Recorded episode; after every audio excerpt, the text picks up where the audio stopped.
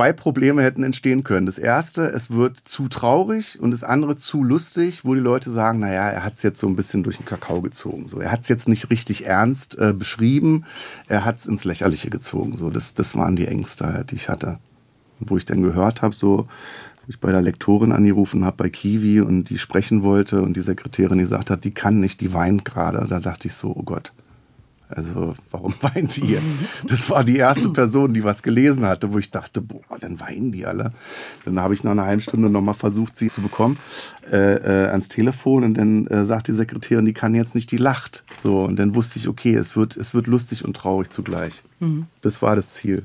Birds flying high, you know how I feel.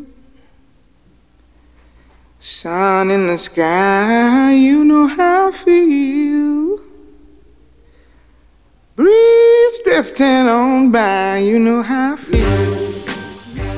Herzlich willkommen bei Freiheit Deluxe. Mein Name ist Jagoda Marinic. Ich bin Autorin und Kolumnistin und ich spreche in meinem Podcast alle 14 Tage mit spannenden Gästen, die aus meiner Sicht Debatten voranbringen, Themen initiieren, über die wir reden sollten, die ein interessantes Verständnis von Freiheit haben oder was auch immer mich irgendwie an diesen Leuten interessiert. Mein Gast diese Woche hat mich äh, vor geraumer Zeit beschäftigt. Ich glaube, nachts in einer der nicht so gut schlafenden Nächte saß ich vor YouTube und YouTube spielte mir algorithmisch ein Gespräch ein. Shea Krömer und ich ähm, gehöre zu den Menschen, die oft viel nicht mitkriegen. Und ich kannte das alles gar nicht und habe ähm, ihn dort gesehen mit Thorsten Sträter und sagte, was reden denn diese zwei Männer da? Und blieb hängen und habe gemerkt, äh, ich bin da irgendwie auf was gestoßen, was schon 100.000 Leute geguckt haben und toll fanden und fand auch die Kommentare drunter Ungewöhnlich, ungewöhnlich auch für Deutschland, wo ich bei vielen Sachen ähm, viel Ironie und Zynismus lese. Da war einfach irgendwie ehrliches Gefühl. Und jetzt, wenig später, sitze ich vor dem Mann, äh, dessen Name ich so hin und her spiele, Alexander Beutzan. Klingt so ein bisschen wie aus meiner Ecke, Beutzan. Boah, toll. Du bist die erste äh, Person, die das richtig ausgesprochen hat. Beutzan. Nach 47 Jahren. Ja, danke. Aber auf dem Buch steht Kurt Krömer und er sagt inzwischen, es ist ohnehin eine Person, deswegen werde ich mal so mal so sagen. Herzlich willkommen, Alexander Bolzan, Kurt Krömer. Schön, dass du da bist bei Freiheit Deluxe. Hallo, Frau Marinitsch, grüße Sie. Toll. ja, ich krieg glasige Augen, weil Sie den Namen richtig ausgesprochen haben. Ähm. das ist auch das Problem des Namens, also des, äh, des Künstlernamens, dass der, der, der Name Beuzahn äh, kommt aus dem alten Böhmen und Mähren und wird eigentlich B-O-I-Z-A-N geschrieben. Und mein Opa war ähm, nach dem Krieg auf der Meldestelle in Deutschland, also ist geflüchtet nach Deutschland. Und da haben die diese zwei Namen, äh, diese Buchstaben verändert. B-O-J-C-A-N. Also das ist, äh, das ist wie Marinitsch mit äh, C-K. Mhm, mh. Ja, dass du immer sagst, ja, Marinitsch mit C-K, wie man es spricht. Mhm. Oder Malkovich, ne? Die haben C. Ja, ja, ja. ja ihr habt es eingedeutscht. Und dann. von daher ist es so das, äh, das große Thema unserer Familie, dass mein Vater sich auch immer gewehrt hat, das ändern zu lassen, weil es hätte Geld gekostet. Mhm. So, es hätte irgendwie 2000 D-Mark gekostet, das alles zu ändern. Und dann hätte man die ganzen Geburts Geburtsurkunden und so hätte man mitbringen müssen. Ah, und, dann hätten Sie äh, euch Beutzan mit TS geschrieben oder ja, das nicht mehr Also ich hätte es gerne halt mit B-O-I-Z-A-N und ich saß in meinem Soloprogramm dann immer als, als Gag irgendwie, dass ich irgendwann bei der Meldestelle dann selber war, mir den Künstlernamen Kurt Krömer geben hab lassen und äh, das kostet halt 10 Euro. Mhm. So. Hatte jetzt komische äh, Vibes im Kopf mit, ähm, kennst du Peter Alexander, dieses komische Lied mit Böhmen? Ähm, Nee, doch, äh, sag mal. Als Wilmen noch bei Österreich war.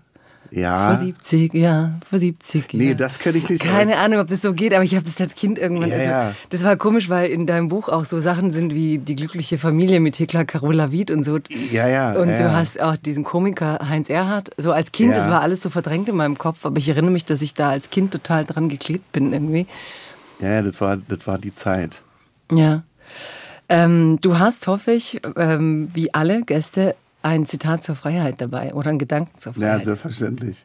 Also, ich bin noch top vorbereitet. Ich bin genau. noch Starjournalist. Also wer, wer, ist denn der Ambitionierte eigentlich? Der Beuzahn oder der Krömer? Ich, also für mich ist das, wie gesagt, ist das, ist das ein und die gleiche Person. Das fing vielleicht mal an, ich bin da jetzt schon seit Jahrzehnten im Geschäft. Ich glaube, früher war es eine Kunstfigur. Da war es wirklich so, ich bin in eine Figur schlüpft und bin auch geflüchtet irgendwie vor meiner eigenen Gegenwart damals als armer Schlucker irgendwie, der keine Kohle hatte, nichts zu essen und so. Und wollte, glaube ich, öffentlich darüber nicht sprechen, irgendwie, dass ich aus Neukölln komme, äh, dass ich da lebe, dass ich arm bin, dass ich äh, ähm, putzen war tagsüber. Abends bin ich aufgetreten. Und dann war das so eine Figur. Und dann war irgendwann habe ich so gemerkt, die interessanten Geschichten, die muss man sich gar nicht ausdenken. Das muss nicht fiktiv sein. So die, die wahren Geschichten. Also jetzt heutzutage zum Beispiel ist es so, ich würde den Teufel tun, mir irgendwas auszudenken, weil die Geschichten alle irgendwie auf der Straße liegen. So, und das sind alles Geschichten, die mit mir zu tun haben halt. Ne? Mhm. Und Krömer und Beutzahn, wenn du die Vita anguckst, ist ja komplett deckungsgleich. Da ist ja wenn du jetzt als Autorin, als Schriftstellerin eine Figur erschaffst, dann ist die ja 100% fiktiv. Das ist der Fleischermeister äh, äh, Müller aus Bad Vilbel, äh, der äh, ist so und so alt, hat die und die Vita, hat die und die Geschichte. Äh, und dann ist das 100% fiktiv. Bei mir ist es alles, alles gleich. Und hat dir trotzdem der Krümer geholfen, da rauszugehen und das zu machen? Also überhaupt damals, wenn du sagst, du hattest keinen Bock zu reden, wer du ja. bist, also ich weiß, dass Peter Wixel, als ich Anfang 20 war und Angst hatte zu publizieren, hat zu mir gesagt, ähm, ja, aber dann musst du es notfalls unter Pseudonym machen, weil ich glaube, einer Schriftstellerin, die nur für die Schublade schreibt, dann gar nicht. Also dann ja, ja, soll ich ja, mir halt einen Namen ausdenken. Ja, das war, also ich habe ja relativ schnell auch rebelliert, dass ich so dachte, äh, warum soll ich eigentlich nicht über meine Herkunft reden? Warum soll ich nicht darüber reden, dass ich aus dem armen Viertel komme? Und habe das dann auch relativ schnell angefangen zu, zu machen, dass ich gesagt habe, guten Tag. Ich habe damals immer angefangen mit guten Tag. Mein Name ist Kurt Krömer, ich komme aus Neukölln. So, und das war vor 25 Jahren. War das? Das hat man nicht gerne gehört. So, das war dann so, weißt du, du warst so in einer, in einer Kulturszene, in einer, in einer Off-Szene, äh, Kabarettszene in Berlin unterwegs und da war das so, hä, was kommst du mir jetzt hier mit deiner Herkunft irgendwie? Was kommst du mir jetzt hier mit Neukölln und so? Wir wollen uns hier amüsieren, wir wollen schöne Geschichten hören. Und äh, da war ich beleidigt, dass ich dann dachte, nee, das müsst ihr hören. Also wer Kurt Krömer sieht, der muss auch, der muss auch wissen, wo der herkommt und mhm. so. Und dann hatte sich das relativ schnell etabliert, dass es dann zu so einem Markenzeichen wurde. So der Mann aus Neukölln, dann damals auch bei Radio 1 und so mit der Kolumne. Und irgendwann fanden die Leute das schick. Und meinst du, das war so am Anfang so ein bisschen wie diese 9-Euro-Debatte, dass die gerade alle nach Sylt fahren, dass sozusagen einer aus Neukölln will jetzt irgendwie in unsere Kultur... Ich so toll, wenn alle nach Sylt fahren. Ich ja, dr ja so drum ist die, die, die Debatte, die ich am wenigsten verstehe Moment. Ich war noch nie auf Sylt. Ne? Ich, ich war noch nie da, weil ich immer so dachte, mh, hm, da ist so der Neuköllner in mir spricht dann und sagt, du gehörst da nicht hin. Also es ist so wie jetzt hier in Berlin im Borchertz oder Grill Royal, da gehe ich nicht hin. Da, da passe ich nicht rein. Das weiß ich schon, bevor ich losgehe. also ich muss gar nicht losgehen, ich weiß das vorher schon. Aber ich würde es mir so wünschen, dass die dann alle für 9 Euro halt nach Sylt fahren und das dann mal aufmischen. Ja, aber überhaupt krass, dass es, dass es ein Titelwert ist von irgendwas, dass die Leute Angst ja. haben, dass Leute sogar den ÖPNV an sich ja. benutzen. Ne? So was für Berührungsängste. Ich glaube jetzt nicht, dass jeder jetzt auch nach Sylt will. Ja, vor allem, was will man also, da? Da gibt es nur Sand. Hast, ne? für 9 Euro hinzufahren, äh, wo du möchtest, wenn die Chance besteht. Da fährst also, du lieber nach Bayern jetzt, oder so, gell? Ich glaube, dass es wirklich nur die Sylter sind, die dann Angst haben. So. Hm. Und welches Zitat hast du dabei? Äh, ich habe weil das gerade passt. Ich bin nämlich gerade an meinem Soloprogramm dran. Äh, Freiheit ist das Recht, anderen zu sagen, was sie nicht hören wollen. George Orwell. Und es ist gerade so mein Thema, dass ähm, Meinungsfreiheit finde ich toll, ganz großes Gut halt. Ne? Ich kann jetzt hier sagen, irgendwie, ich finde Scholz nicht gut, ist eine Schlaftablette, ist irgendwie als Kind anscheinend in eine Tonne mit Propofol gefallen und ich werde nicht abgeführt. So, ich komme nicht ins Gefängnis, ich werde nicht gefoltert und ich werde auch nicht getötet oder so. Aber ich finde, äh, so von zehn Meinungen, die grasieren, kannst du dir neun an den Arsch klatschen. Weißt du? Mhm. Und da finde ich es gut, dass man weiterhin äh, sagt, was man denkt, aber ich bin nicht verpflichtet, mir alles anzuhören. Überfordert mich auch ein bisschen. Und warte mal, jetzt mal, was war dein Zitat? Also, äh, was hat jetzt die Aussage mit Hand, dem Ich habe es per Hand aufgeschrieben Sag. und mir dann aber abfotografiert nochmal. Freiheit ist das Recht, anderen zu sagen, äh, was sie nicht hören wollen. Weißt du, dass man andauernd, man hört andauernd irgendwelche Sachen, die ich ja nicht hören möchte. Ich kriege das jetzt logisch gerade nicht zusammen. Also du hast gerade gesagt, äh, die Freiheit ist die Freiheit, anderen zu sagen, was sie nicht ja, hören möchten. Genau. Beschwerst dich jetzt aber, dass du keinen Bock hast, denen zuzuhören. Dadurch hast du eigentlich keinen Bock, dass die ja, sagen ja, sollen, was ich, sie... Ich sehe, das, äh, ich sehe das ironisch, diese Ding. Also, also Ironie kann ich eh schlecht. Ist, ja. es, ist es ein negatives, äh, negatives Zitat, wo ich sage, genau das ist das Schlechte daran. Das Schlechte daran ist, dass jeder seine Meinung sagt und dass man halt lernen muss, einfach wegzuhören oder zu sagen, interessiert mich jetzt gerade nicht. Aber du bist ja schon auch äh, streitlustig. Also interessiert dich gerade nicht, aber irgendwie hast du ja trotzdem eine Art, wenn du dann Leute da hast, die für ihre Meinungen dann irgendwie, wenn du sie nicht magst, auch gut äh, anzugeben, würde ich fast sagen. Ja. Ja, ja, das stimmt. Dann ist das ja gewählt. Dann sage ich, ja, da habe ich jetzt Bock drauf. Ich lade mhm. dich jetzt ein, weil du eine komplett andere Meinung hast und dann streiten wir darüber. Aber wenn du mir jetzt sagst, irgendwie ich muss jetzt Veganer werden und ich bin gerade nicht auf diesem Trip irgendwie und dann erzählst du mir deine Meinung und du sagst, das und das ist wichtig, dann würde ich sagen, also ich bin auf diesem Trip gerade nicht. Von daher interessiert mich deine Meinung nicht und ist aber trotzdem gut, dass du das machst und dass du deine Meinung vertrittst. Aber ich würde jetzt hier ausschalten und sagen, ich äh, ah. halte mir die Ohren zu und äh, Jetzt verstehe ich dich langsam. Ja, ja, äh, okay. Äh, interessiert mhm. mich gerade nicht. Ja, ja, ich kenne hier so einen Moment. Ist, dass ja, ich du das weiß. sagst. So, ja. Sag deine Meinung, aber wenn du jetzt, wenn, wenn ich, äh, äh, ich bin jetzt mit diesem Buch unterwegs, da geht es um Depressionen, so, ne? Da habe ich mich jetzt voll festgebissen und da interessiert mich jetzt gerade nichts anderes. So. Hm. Ja, ich weiß genau, was du meinst. Ich war einmal im Auto, auch in Berlin, und ich war geflogen zu einem Termin, weil ich da so viele Bahnfahrten hatte, die zu spät waren. Und habe ich im Auto mit drei, vier Frauen gesessen, die mir alle gesagt haben, wie ich nur fliegen kann. Ja, ja. Und ja, ich habe, ich war voll null drauf vorbereitet. Damals ja. gab es noch Tegel. Und ich so, ja, weil ich halt Angst hatte, dass ich hier zu spät komme. Ich hätte vorher nicht. Also ich habe mich voll gerechtfertigt und irgendwann bin ich aggressiv ja, geworden, weil die so meinten, ich so, ist es jetzt nicht meine Sache, ob ich fliege? Und die so, nee, ist nicht mehr deine Sache, weil es ja unsere Umfeld.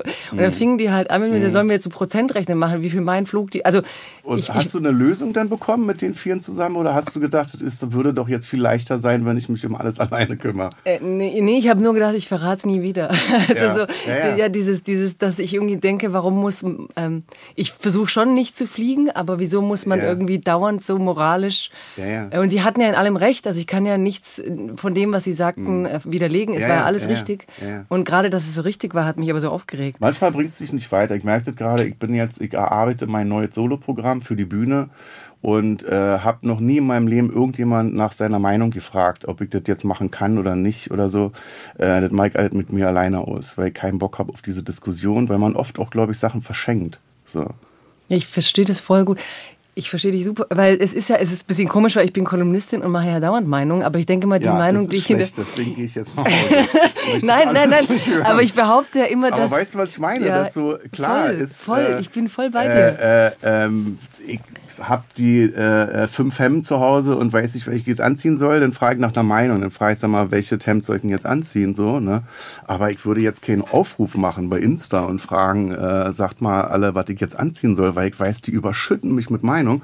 Und zum Schluss sitze ich da und, äh, weiß nicht, zieh mein T-Shirt an. Ja, aber mich nervt es auch, dass ich... Oder bleib zu Hause, ja, weil ich denke, ich, ich weiß es ja, nicht. Ja, aber mich und nervt's da ist auch, Meinungsfreiheit, manchmal erdrückt die dich dann auch, weil es zu viel ist, so, ne? Den, den Wald vor lauter Bäumen nicht mehr sehen. Also die, die, die Entscheidung ist auf einmal weg, weil ich so viel Meinung im Kopf habe. Ja, ich glaube auch immer, dass das so der Grund ist, warum Deutsche so viele Überstunden machen. Weißt du? Natürlich ja. gibt es äh, Bereiche wie Baustellen und so, aber wenn man irgendwo eine Teamsitzung hat und jeder ja, sagt ja. mir seine Meinung ja. und ich verliere mich total. Also ich respektiere es, ich finde es auch interessant, so aber Plenum genau, wie so ein Plenum. Das ist ein Horrorwort, wenn irgendeiner sagt, wir haben Plenum. Ich habe damals, als ich keine Kohle hatte, habe ich in Berlin oft abgehangen bei den Punks, so, ne, am Schwarzen Kanal, da steht heute Verdi. Und äh, ähm, ich wollte da hinziehen. Ich wollte da hin, so, weil ich dachte, ich habe meine Wohnung ist scheiße, kann ich eh nicht mehr lange bezahlen, so. Und äh, dann, dann hospitiert man da so. Dann geht man da mal hin und dann hatten die Plenum so und dann haben die besprochen. Dann waren da 30 Leute, die alles besprochen haben. Kaufen wir Karotten, kaufen wir lieber Tomaten, kaufen wir beides und so. Und die haben tot, die haben alles tot diskutiert. War für mich voll langweilig, wo ich dachte, ey, Wagenburg, Punks auf gar keinen Fall. Diese Plenum-Scheiße, also. Ja, vor allem, wie bin kommst zu pragmatisch für. So. Ja, ich glaube ich auch. Aber wie kommt man überhaupt zu einer Meinung über die Tomaten dann? Also manchmal frage ich mich dann auch bei solchen ja, Sachen, äh, wie die alle so eine starke Tomaten, Wo kaufen wir die Tomaten? Was sind das für Tomaten? Genau. Äh, sind das kleine Tomaten, große Tomaten, wo ich denke, äh, da bin ich zu pragmatisch, dass ich sage, geh einfach los und kauf Tomaten. Mhm. Oder ich mach's. Mhm. Weißt du? Ja, weiß ich ganz genau, was du meinst. Und dann kauft man natürlich gute Tomaten, Ökotomaten. Ne? Wenn man die Kohle jetzt hat, irgendwie, dann würde ich sagen, also da kannst du dich drauf verlassen.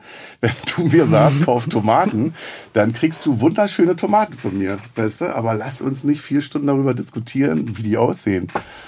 Weißt du? Und wie geht's dir, wenn andere dich so wahrnehmen würden mit deinem Zitat? Also, weil, du machst ja auch eine Show und kommentierst ja. dann viel. Du, äh, ja, ja, ich habe auch meine Meinung, klar. Ja, ja, aber was, also ich sage ja nicht, dass ich jetzt sage, äh, ihr dürft keine Meinung mehr haben oder die Bundesregierung äh, äh baut jetzt ein AB auf, wo man dann um 19 Uhr bis 19.30 Uhr seine Meinung sagen darf und dann wird's gelöscht. Jeder soll weiterhin seine Meinung sagen, aber ich sage nur, ich gehe nicht irgendwo hin, wo 20 Leute sitzen und frage dann, sag mal, was ist denn deine Meinung? Was ist denn eure Meinung dazu? Ne? Da mhm. bluten mir irgendwann die Ohren.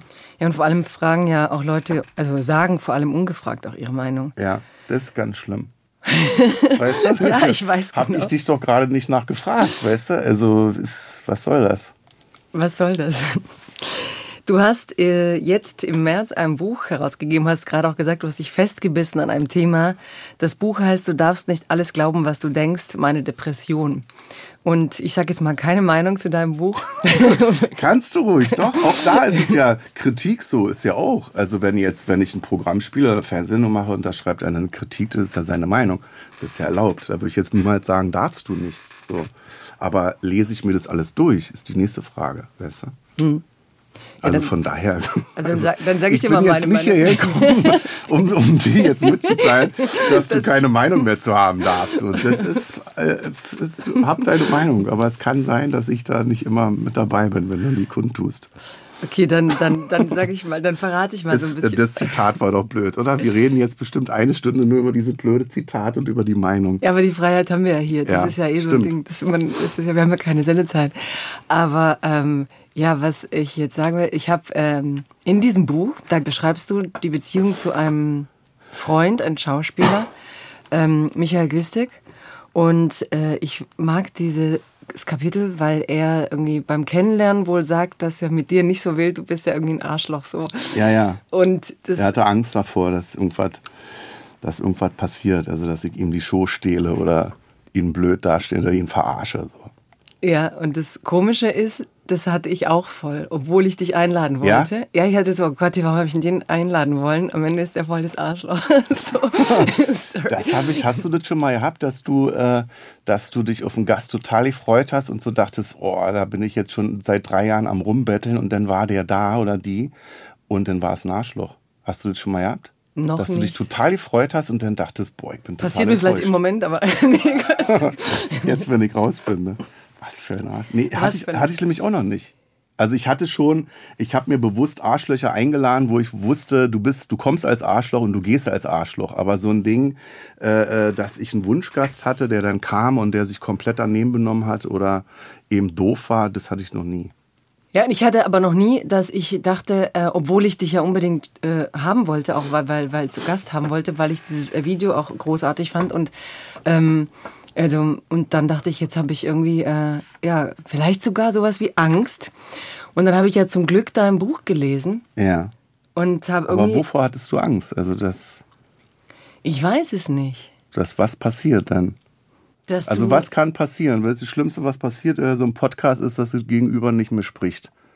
Ja, oder dass du gehst. Oder dass ich total beleidigt hier reinkomme, total scheiße drauf bin und auf deine Fragen immer nur antworte, jo. Jo. jo. Nee, ich glaube, Nein, wahrscheinlich doch. dachte ich so, ey, der ist so ein Profi, der hat sich eine Rolle gefunden. Wie spricht man überhaupt mit einer Rolle? Wer ist denn ja, eigentlich Kurt Krömer? Ähm, der sagt, Kurt Krömer ist doch, also diese, total, diese klingt ganze, total, für mich klingt total anstrengend. So, das weißt war du, auch total ja, anstrengend. Ich habe dann die Einladung von dir bekommen und dann habe ich drei Tage vorher bin ich in so eine Figur rein und dann habe ich eine Textprobe und ich habe dann Sachen vorbereitet und so. Ich bin heute viel zu spät in die Taxi gestiegen irgendwie und wäre fast zu spät gekommen irgendwie. Also ich habe mich, ich habe mich nicht vorbereitet, ich kann mich nicht vorbereiten. Also ja, du redest hier mit der, äh, mit wem auch immer, mit äh, Kurt Krömer oder Alexander Beuzern, der äh, Kurt Krömer heißt oder äh, in der Figur. Aber ich kann, wenn ich jetzt mit dir in der, in einer Horst Schlemmer ist das beste Beispiel für eine Comedy-Figur, wo du weißt, also da wo du auch fragen musst, kommt Happy Kerkeling oder kommt der Schlemmer? So, weißt du? Und äh, äh, wenn er hier sitzen würde als Kunstfigur, dann, dann er, er würde ja auch nicht, er, er könnte ja realistisch auf deine Fragen nicht antworten. So. Ja, und wahrscheinlich habe ich davor Angst, weißt du? Comedians ja. machen mir an sich Angst. ja, so. Wir haben Clowns Angst gemacht. Ja. Ich habe immer im Zirkus geweint. Ich habe richtig Panikattacken gekriegt, wenn die Clowns kamen. Und warum? Weil die so gruselig aussahen. Siehst du, jetzt weiß ich, warum ich Angst Weil hatte wenn du, wenn du dein Gesicht bemalst mit Farbe, äh, du, du siehst ja die, äh, die Mimik nicht mehr. Es ist ja fratzenhaft, es ist ja horrormäßig. So, also dieser, dieser alte Clown aus dem Zirkus. Mhm. Aber das ist schon trotzdem auch eine tolle Metapher für was man mit, also was ich mit Comedians verbinde. Ja. Weil ihr macht ja das, was er Clown im Zirkus mit seinem Gesicht macht, macht ihr ja trotzdem mit der Realität. Man guckt ja. euch an und kapiert nicht so richtig, was ihr macht und dann lacht man und man weiß auch nicht genau, wie das funktioniert. Also ich finde Witz irgendwie mm. so das Faszinierendste mit auf der Welt, weil ich es auch gar nicht kann. Mm. Also es gibt so einen Satz von Woody Allen, der gesagt hat, ähm, ich will mich eigentlich immer hinsetzen und eine Tragödie schreiben und am Ende schreibe ich eine Komödie. Ja, und bei mir ist voll ne? umgekehrt. Ich will immer was Witziges machen und am Ende ja. sitze ich immer heulend vorm Blatt. Daher habe ich so, ich habe so ein Tragödientalent. Ja, also bei mir muss alles traurig werden am Ende. Und ich glaube, es hat mir voll ähm, gedacht, so wie, wie macht es jemand? Und dann hast du in einem äh, in einer Stelle auch geschrieben, du denkst dann auch noch darüber nach, wie du einen Witz baust, damit nicht die falschen Leute lachen und so. Ja, also dass Witz auch tatsächlich was ist, was du so äh, konstruieren kannst. Ja, ich was glaub, man nicht vereinnahmen kann. Also genau. da, ich habe große Probleme gehabt, als die AfD damals an den Start gekommen ist und äh, äh, sich dann so rausgestellt hat, teilweise, dass AfD-Fans auch Kurt Krömer-Fans waren, wo ich so dachte, äh, okay, ich bin jetzt ein bisschen älter geworden, äh, da sind viele Leute, äh, Zuschauer, Fans dazugekommen, äh, die den Background nicht kennen, so diese Punk-Geschichte und so. Ne? Ich kann als, als, als, als ich war ja nie Punk, aber ich habe äh, mit den Leuten abgehangen irgendwie und äh, da ist nichts mit, äh, hier kommen Flüchtlinge her und ich möchte das nicht oder so, aber es, es äh, äh, passte irgendwie so äh, zu der zu meiner Art. Da ist jemand, der haut auf den Tisch, der sagt seine Meinung. Also dieser AfD-Sprech, ne? Wir endlich sagt mal wieder einer oder man darf ja gar nicht mehr sagen, was man was man will oder was man denkt oder so. Und da dachte ich, oh, jetzt wird's gefährlich. Äh, und dann habe ich mich zu Wort gemeldet, habe äh, äh, Nummern geschrieben gegen die AfD, die das auch erklärt und bin jetzt, ich glaube, im sechsten Jahr, dass ich AfD-Wählern klar mache, ihr habt bei mir nichts zu suchen. Also ihr habt in meinen äh, Programmen nichts zu tun, wo es mir am wichtigsten ist. Äh, bei YouTube und Fernsehen kann ich es nicht verbieten, so, da weiß ich es nicht. Aber das war mir wichtig, dass ich da eine Ansage mache und sage, pass mal auf, äh, ich habe eine große Fresse. Ich sage auch meine Meinung. Ich trete auch zu, ich schlage auch zu, aber äh, nicht gegen Flüchtlinge. Also Thema Rassismus halt äh, nicht mit mir. Ne? Und hat es dich erschreckt, dass sie dich überhaupt gut finden? Ja, ja klar.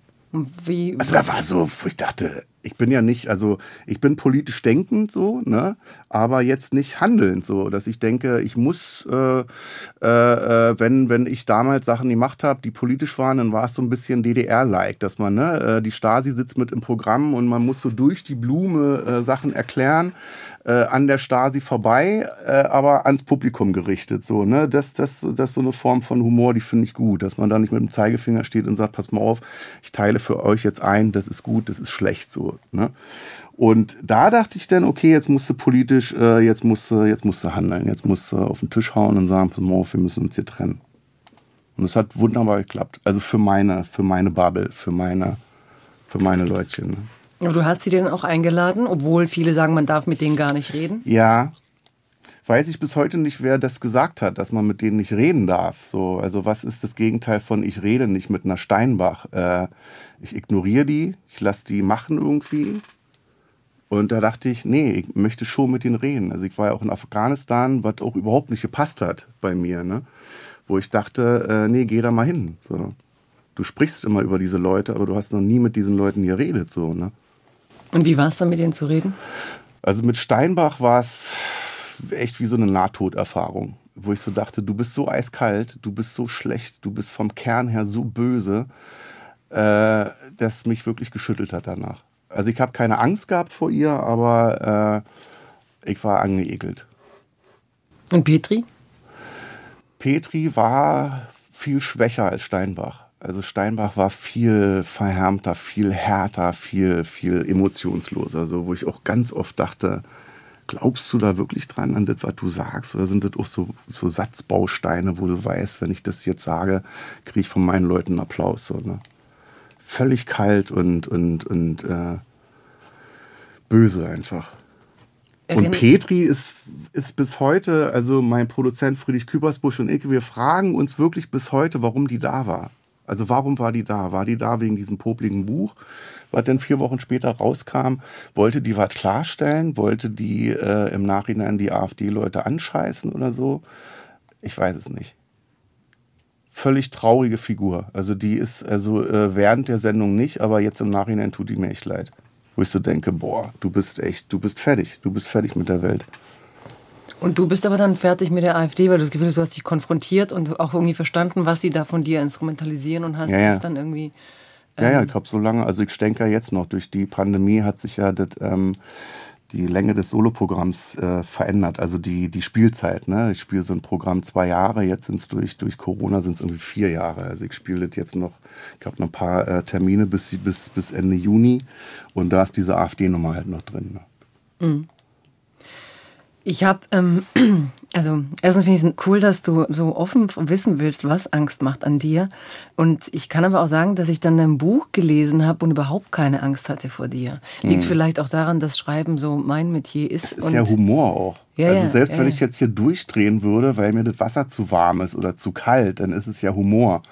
Also viele Leute, äh, äh, also Journalisten, die damals äh, äh, ähm, zum Schreiben ins Programm kamen, haben gesagt, ja, der kommt auf die Bühne und dann macht er zwei Stunden lang das Publikum an. Also der brüllt die an.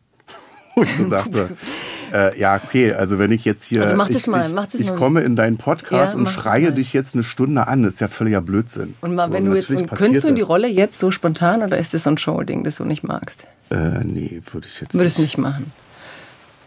Also wenn, also wenn Humor jetzt, wenn du jetzt lachst, dann ist der Humor nicht, also da steckt jetzt kein Konzept hinter. Mhm. Du hast jetzt, glaube ich, viermal gelacht. Hast du mitgezählt? Ja. Strichliste? Ja, ja. Ich sehe sie leider nicht. Das ist blöde. Nee, eine Strichliste habe ich nicht, aber siehst du jetzt schon wieder. Also.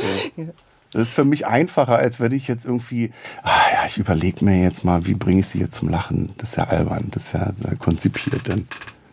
So nach äh, ähm, Dreisatz irgendwie jetzt errechnen, was ist jetzt lustig. Humor ist, äh, hat Polt gesagt, gibt eine schöne Doku gerade in der ARD. Äh, Mediathek äh, Doku über ihn von jetzt 2022, wo er über, über Humor spricht. So. Und er sagt, Humor ist, wenn gelacht wird. Wenn du lachst, war es lustig. Wenn du nicht lachst, ist es nicht lustig. Das Lustige bei dir ist, ich will über gar nichts reden, was ich mitgebracht habe, worüber ich reden will. Irgendwie doch, will ich dich wie so Mineralwasser blubbern lassen, merke ich gerade. Ich hatte früher eine Sendung, Krömer die internationale Show, da hatte ich immer so ganz wichtig so ähm, Karteikarten mit meinem Senderlogo äh, vorne drauf und es waren immer so fünf, sechs Karten und die waren teilweise leer also es waren manchmal Gäste, wo ich dachte, da habe ich jetzt keinen Bock, mich vorzubereiten. Da habe ich zwar diese Karten in den Händen gehalten, habe die auch durchgeblättert irgendwie und äh, habe äh, in dem Moment dann immer versucht, äh, ja, was wäre jetzt eine Frage? Kannst du noch über Depressionen reden nach den äh, PR-Sachen? Ja, Kannst du noch? Ja, ja. Also äh, wäre ich immer gefragt so, äh, wenn wir jetzt darüber reden, kriegen Sie den Rückfall, werden Sie denn traurig, triggert das irgendwas in Sie, in, in Ihnen? Und nee, im Gegenteil gibt mir ein gutes Gefühl. Mhm. Würde ich auch nicht machen, wenn ich jetzt irgendwie zu Hause sitzen würde und denken würde, boah, ich kann nicht mehr, dann hätte ich heute abgesagt. So, dann hätte ich dich gefragt, äh, können wir, können wir über mein Buch sprechen, aber Depressionen weglassen, mhm. weißt du? Oder können wir es ganz weglassen oder können wir es einfach absagen? Tut mir mhm. leid, kann nicht mehr so. Aber der Punkt, äh, der ist nicht erreicht und ich glaube, ich erreiche den auch nicht, weil Sprechen darüber äh, ähm, löst halt. Also eher das Gegenteil, du hast das Gefühl, es löst ja, immer noch Dinge. Ja, ja. Du hast gesagt, Buchschreiben war auch therapeutisch und du findest auch das Reden drüber, wenn es löst, hat ja auch dann was. Ja, das Schreiben war wichtig. Also das ist ja eigentlich ist das ja ähm, ein total egoistisches Unterfangen, dass ich das Buch geschrieben habe und gesagt habe, ich möchte für mich diese Geschichte aufschreiben und dann in dieses Buch pressen, loslassen und dann sagen, das ist nicht mehr mein Ding. So, ne? Ich lese dieses Buch und ich sage es jetzt mal ganz ehrlich, ich bin jemand, ich finde es ganz schwierig, wenn heute so viel über Depression geredet wird. Also alles, was du so auch im Kopf ja. hattest, so äh, deine eigenen Gedanken, so, ne, man geht es einem selber gut, dann thematisiert man es. Ich denke, was machen dann ganz andere. Also diese ganzen mhm. Prozesse, die du ja auch verhandelst. Und dann lese ich so Kapitel und Kapitel und jedes zweite ähm, berührt mich auf eine extrem für mich unerwartete Art. Also mhm weiß nicht, ob ich es dir nicht zugetraut habe, weil du Comedian, ich weiß gar nicht, was ich da wieder naja. hatte, aber ich habe es gelesen. Wir sind ja so. Comedians sind ja Comedians, herzlos. Nein, gar nicht, aber es ist wahrscheinlich meine Angst vor euch. und, und ähm, ich lese ja, jede dritte. Aber auch, also es ist auch ähm, so, es ist ja bei Comedy ist ja auch wie mit Musik so. Äh, Florian Silbereisen ist ein Musiker und Till Lindemann von Rammstein auch. Ist beides Musik, aber völlig unterschiedlich. Hm. Und auch Leute, die zu Florian Silbereisen gehen oder sich eine Platte von ihm anhören, legen danach nicht äh, äh, Rammstein auf, weißt du? Also ist ja facettenreich. Es gibt die Leute, die, die halt nur Witze machen. One-Liner, mhm. weißt du? Die mhm. sagen, ja, meine Freundin ist ein bisschen doof und ich sagte jetzt warum, weißt du? Drei Stunden lang so.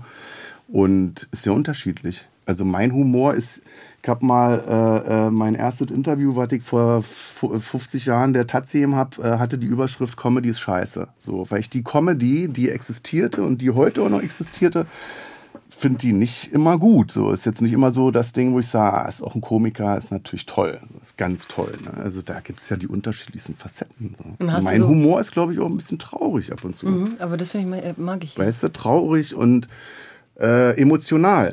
So, in meinen Nummern äh, im Programm zum Beispiel äh, sind die Emotionen immer echt. Die rufe ich ab. So, weißt du, ich habe irgendwie Stress gehabt oder ich habe Liebeskummer und dann nehme ich genau exakt dieses Gefühl, was man da hat und übertreibe dann halt vielleicht. Und das gleiche Gefühl hatte ich beim Lesen in deinem Buch. Also, dass du das so krass abrufen kannst. Diese Stelle, wo du, glaube ich, nach München fährst, zu dieser ARD-Feier ja, ja, ja. und dann rausrennst aus dem Hotel und eigentlich geht von außen alles schief, aber du mhm. hast eine Art, das wachzurufen, dass man möchte gerade so mit, mit mhm. losheulen am Ende. Mhm. mhm. Ähm, wie, wie kannst du so da dran immer noch? Wie meinst du das jetzt? Naja, wenn du sowas schreibst, kann ja auch sehr reproduziert klingen. Es mhm. gibt ja viele solche mhm. Bücher, deswegen ich finde es nicht immer ja, einfach, solche ja, ja. Bücher, wo ich halt das Gefühl habe. Ja, so jetzt, Ratgeber auch. Ja, ne? War mir ganz wichtig, um Gottes Willen, habe ich zu einem gesagt, das wird kein Ratgeber. Da gibt es auch keine Tipps, so, äh, wenn du depressiv bist, dann mach morgens immer zehnmal eine Kniebeuge und dann wird es dir besser gehen oder so ein Scheiß. Ne? Ja, aber also auch nicht so, ich habe jetzt was gelernt und werde es euch allen kein, sagen, Kein geht. Leidensbericht, so, genau, ne? Nicht genau. jetzt, ich bin jetzt das Leiden Christi und ziehe jetzt durchs Land, so. Mhm. Also es war mir wichtig und davor hatte ich auch die größte Angst. Also ich dachte, zwei Probleme hätten entstehen können. Das erste, es wird zu traurig und das andere zu lustig, wo die Leute sagen, naja, er hat es jetzt so ein bisschen durch den Kakao gezogen. So, er hat es jetzt nicht richtig ernst äh, beschrieben, er hat es ins Lächerliche gezogen. So, das, das waren die Ängste, die ich hatte. Und wo ich dann gehört habe, so, wo ich bei der Lektorin angerufen habe, bei Kiwi und die sprechen wollte und die Sekretärin gesagt hat, die kann nicht, die weint gerade. Da dachte ich so, oh Gott. Also, warum weint die jetzt? Das war die erste Person, die was gelesen hatte, wo ich dachte, boah, dann weinen die alle. Dann habe ich nach einer halben Stunde nochmal versucht, sie an die, äh, äh, ähm, zu bekommen, äh, äh, ans Telefon. Und dann äh, sagt die Sekretärin, die kann jetzt nicht, die lacht. So, und dann wusste ich, okay, es wird, es wird lustig und traurig zugleich. Mhm. Das war das Ziel. Aber interessant, ich habe auch über Weinen nachgedacht, weil du hast gesagt, in der Klinik war es so einfach, weil halt alle dieses Weinen so normal fanden. Ne? Da ist jetzt halt ja. jemand, der ist depressiv ja. und weint. Und da habe ich mich eben auch gefragt, wie du eigentlich draußen in der Welt mit diesem Weinen umgehen würdest. Was würdest du machen, wenn ich jetzt hier losheule, aus der Erinnerung heraus dein Buch zu lesen ja. und mich das so ähm, berührt? Und ich kann es auch immer noch nicht ganz erklären, warum es mich so krass berührt, mhm. wie du da aufmachst. Ich glaube, dass du es äh, wirklich so, wie du beschrieben hast, auf der Bühne abrufen kannst. Es dass du echt, es also erzählst. Also es ja, genau, echt, du erzählst. Deswegen war auch äh, ich habe, äh, äh, ich wollte auch auf Lesetour gehen zum Beispiel. War der ganz große Wunsch, dass man so durch mehrere Städte geht und, und Lesungen macht. Äh, habe hab ich noch nie gemacht so. Ne? Habe ich mich total drauf gefreut und dann habe ich das, das Hörbuch eingesprochen. Es hat irgendwie drei Tage gedauert und ich weiß noch, dass ich an den drei Tagen bestimmt 20 Mal dachte, ich höre auf. Lass mich in Ruhe mit der Scheiße, ich kann es nicht mehr hören. So nehmt einen Schauspieler, der soll es einsprechen, kann nicht mehr. Ne? Weil das war dann krass, dieses äh, das Einsprechen mit diesem Gefühl, ne, mit diesem, weiß ich, es ist äh, 8.57 Uhr, ich stehe vor der Klinik und ich gehe jetzt da rein, ich habe Todesangst. So, das kam beim Lesen dann alles nochmal hoch, wo ich dachte, ähm, das äh, ist komisch, aber das geht nicht. Also ich könnte jetzt hier nicht aus meinem Buch vorlesen, ich kann aber mit dir drei Tage über dieses Buch sprechen. Ne? Das passt. Ähm, und das heißt, du hast keine Lesereise in dem Sinn gemacht? Nee. Ich habe ein, also ich war bei der Lit Cologne äh, äh, mit meinem Kumpel Dr. Jakob Hein und da waren wir da so zweieinhalb Stunden und da habe ich auch vorgelesen und dann habe ich auch richtig gemerkt, wie sich der Hals so zuschnürt. Also, dass ich richtig Atemnot bekommen habe, wo ich dachte, äh, ist schon ganz gut, dass ich jetzt hier nur drei oder vier Stellen aus dem Buch, das waren zusammengerechnet vielleicht zehn oder zwölf Seiten, da vorgelesen habe. Aber es reichte. Ich dachte, ich mache das heute einmal hier und dann nie wieder.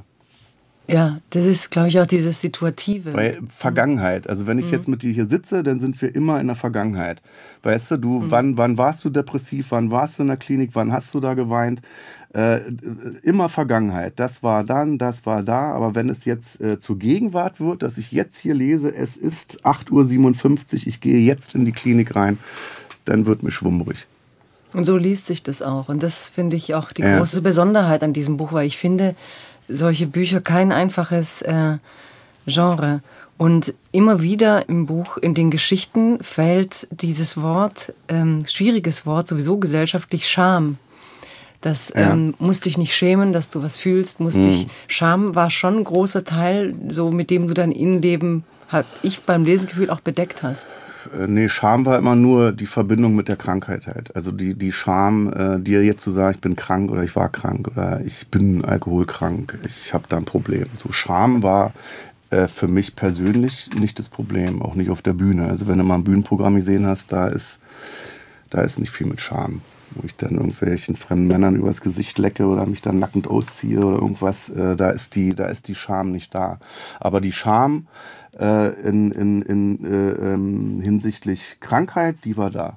So. Ich hätte vor 15 Jahren diesem Podcast hier nicht zugesagt. Ich hätte das Buch nicht geschrieben, ich hätte mit dir auch nicht über mentale Gesundheit geredet äh, und über andere Krankheiten auch nicht. Weil es vor 15 Jahren oder vor 20 Jahren anders war. Also du bist, ich glaube, äh, ähm, so die Yellow Press oder so, die hätte mich schon wie ein Schwein durchs Dorf gejagt und hätte dann getitelt, da läuft die kranke Sau irgendwie, er ist depressiv und äh, dem darf man nichts mehr zutrauen, der wird es Genau, er ist schwach, äh, den sollte man auch nicht befördern oder den sollte man nicht belasten oder so. Ne? Das Problem, was viele Leute haben, die in einem, in einem Arbeitsverhältnis sind. Ne? Bei mir ist, ich bin freiberuflich. Wenn ich jetzt der Meinung bin, ich will eine Fernsehsendung machen, dann schreibe ich mir eine. Und dann gehe ich irgendwo hin und stelle die vor und wenn ich Glück habe, wird es umgesetzt. So, ne? Aber wenn ich jetzt Arbeitnehmer bin, irgendwie mit einer Festanstellung irgendwie, ich hatte das bei, bei den Interviewstrecken, die ich gemacht habe, da war eine Journalistin mit dabei, die im Vorfeld sagte, ich bin depressiv, alleinerziehend, ich komme gerade von meinem Psychologen, den ich gefragt habe, ob das jetzt hier so sinnvoll ist, wenn ich jetzt mit Kurt Krömer über seine Depression spreche halt. Ne? Und dann habe ich ihr gesagt, dann schreibt es doch rein in den Bericht. Also schreib doch das, was wir jetzt hier besprechen gerade, dass ich es auch gut finde, dass du darüber schreibst in deinem Artikel, schreibst da rein. Und dann sagte sie, dann muss ich erstmal mit meinem Chef besprechen. Und der Artikel, der dann rauskam, da war nichts von äh, Krankheiten drin. Sie betreffend halt, ne? Wo du merkst, das ist ein großes Problem. Wenn ich jetzt in einer Firma arbeiten würde, irgendwie wir beide, ich habe Depression gehabt, du nicht, würdest du die Beförderung kriegen, wenn man sagen würde, nein, der Krömer, der ist ja nicht so zurechnungsfähig. Dann kommt wieder irgendwas, ein Rückfall oder so, äh, können wir nicht machen.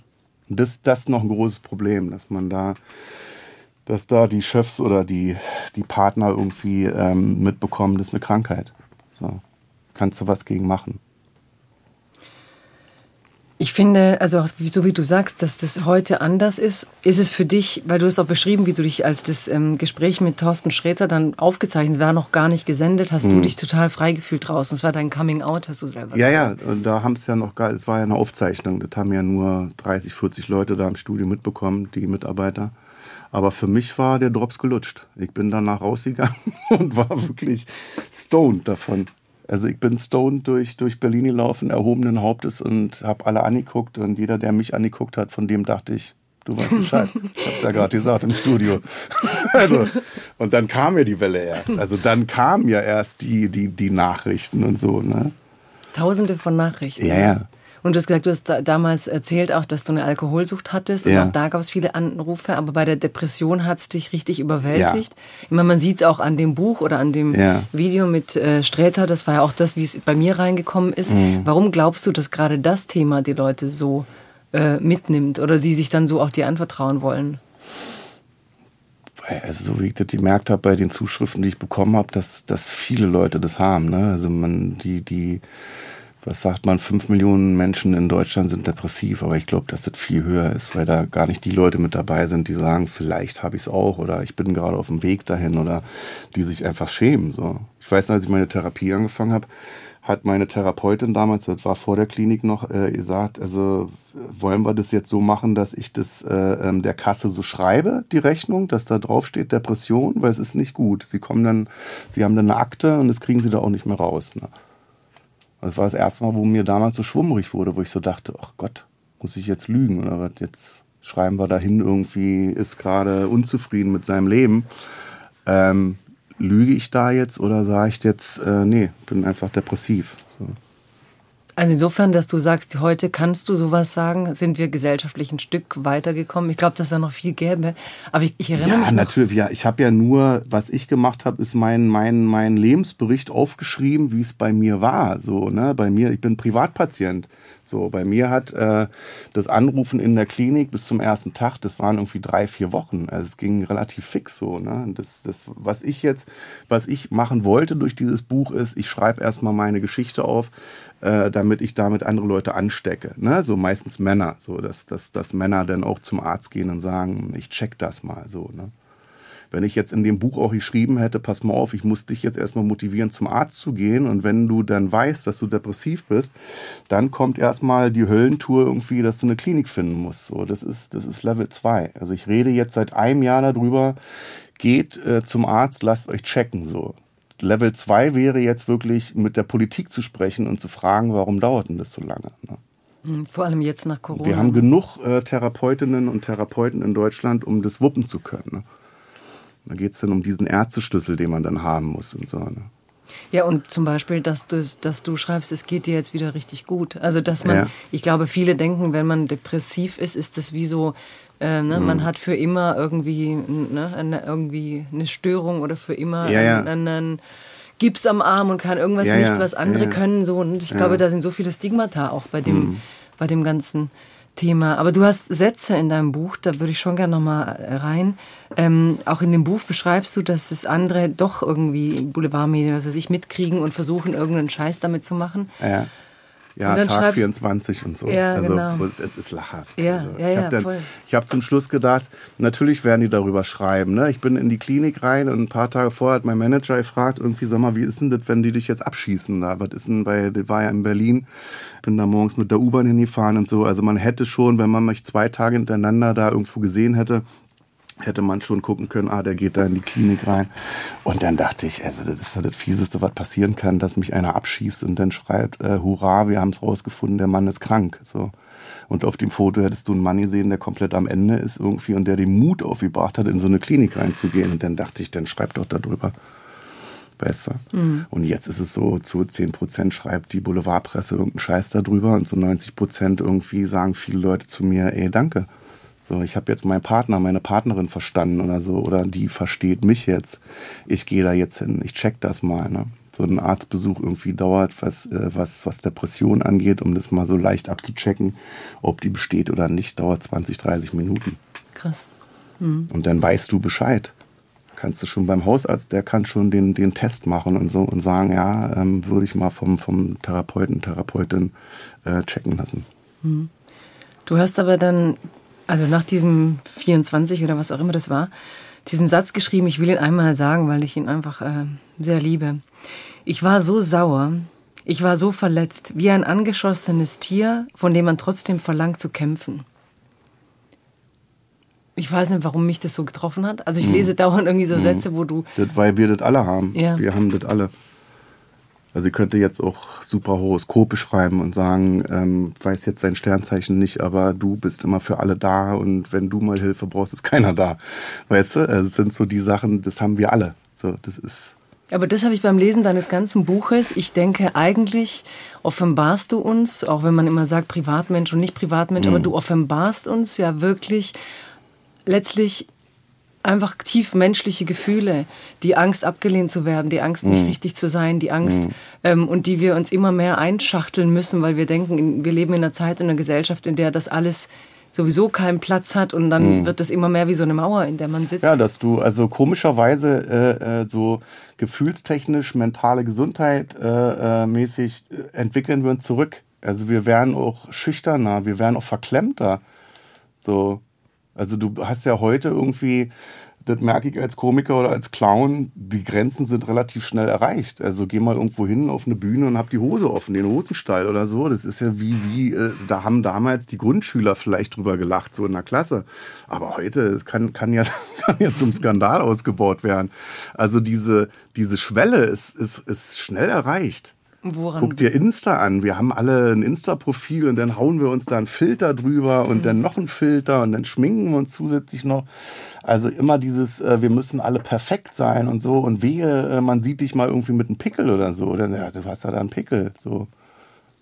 Das ist, ich weiß nicht, ob es mehr geworden ist oder ich denke auch gerade nach, wie das, wieso das eigentlich, oder woher halt auch diese Angst eigentlich, dass, ich meine, klar, wenn du halt gewohnt bist, dass man dir dauernd eine Fassade verkauft mhm. und wenn man so tut, als wäre das das Normale und, ähm, und niemand über die Dinge redet und selbst wenn Leute drüber reden, gebe ich ehrlich zu, ich finde es oft kommerzialisiert. Mhm. Also selbst wenn Clara Divine oder wie die heißt da mit diesen dicken Augenbrauen, die, die, dieses Model, die hat auch so eine Szene und die hat es sicher auch mhm. und trotzdem wirkt es in dieser Art so ein bisschen kommerzieller mhm. und ähm, in deinem Text vor allem sitze ich da und sage, nee, es ist halt nicht kommerziell, es ist halt das Zugeständnis, dass wir mit einer Verletzlichkeit, deswegen so wie ein angeschossenes Tier und trotzdem müssen wir kämpfen, mhm. weil am Ende war jeder mal in seinem Leben dieses angeschossene Tier. Ne? Mhm. Und das siehst du aber so in der Gesellschaft. Und parallel gibt es ja, habe ich entdeckt, so Jugendliche, die ja auch oft in sozialen Medien dann aber extrem viel diese psychischen Krankheiten teilen mhm. und auch diese Verletzbarkeit, mhm. wo man sich auch fragt, ist das da in guten Händen, ne? so einfach ins Netz, ja, Netz ja. rausgehauen. Ja, ja. So. Aber da sind die jüngeren Leute äh, sind da fitter. Also die, die reden mehr darüber. Die, die würden jetzt äh, sagen, ich bin depressiv oder ich fühle mich depressiv. Ne? Mhm. Und klar ist dann natürlich so Internet oder so, äh, Insta ist jetzt ist jetzt kein, kein guter Ort, wo man sich therapieren lassen soll. Da geht es ja dann auch wieder um Meinung und so, ne? Ja, Dass ja, du dann genau. zugeknallt wirst. Ich fühle mich so depressiv, was könnte mit mir sein? Das ist das Schlimmste, was du bei Insta machen könntest, weil du dann tausend Nachrichten kriegst irgendwie und es problematisiert wird. Mhm. Also kein guter Ort. Und das, was du gerade gesagt hattest mit dem, ähm, dass die Grenzen, dass wir uns zurückentwickeln, das interessiert mich. In, in welcher, also wie, wie, wie kann man das greifen? Was ich habe bei Netflix die Serie Versailles gesehen, mhm. äh, Ludwig der 14. Da ging es so um um äh, das Königshaus und die Feste, die er da gefeiert hat, die ganzen Intrigen, die da gesponnen worden sind. Da ist mir aufgefallen irgendwie, dass da auch die Hemmschwelle, also die Schwelle zum Peinlichen im Mittelalter sehr schnell erreicht war. Wenn da mal eine Locke falsch hing, irgendwie war es ja Tagesgespräch so. Und ich habe das Gefühl, wir kommen da wieder hin, so bei Kleinigkeiten.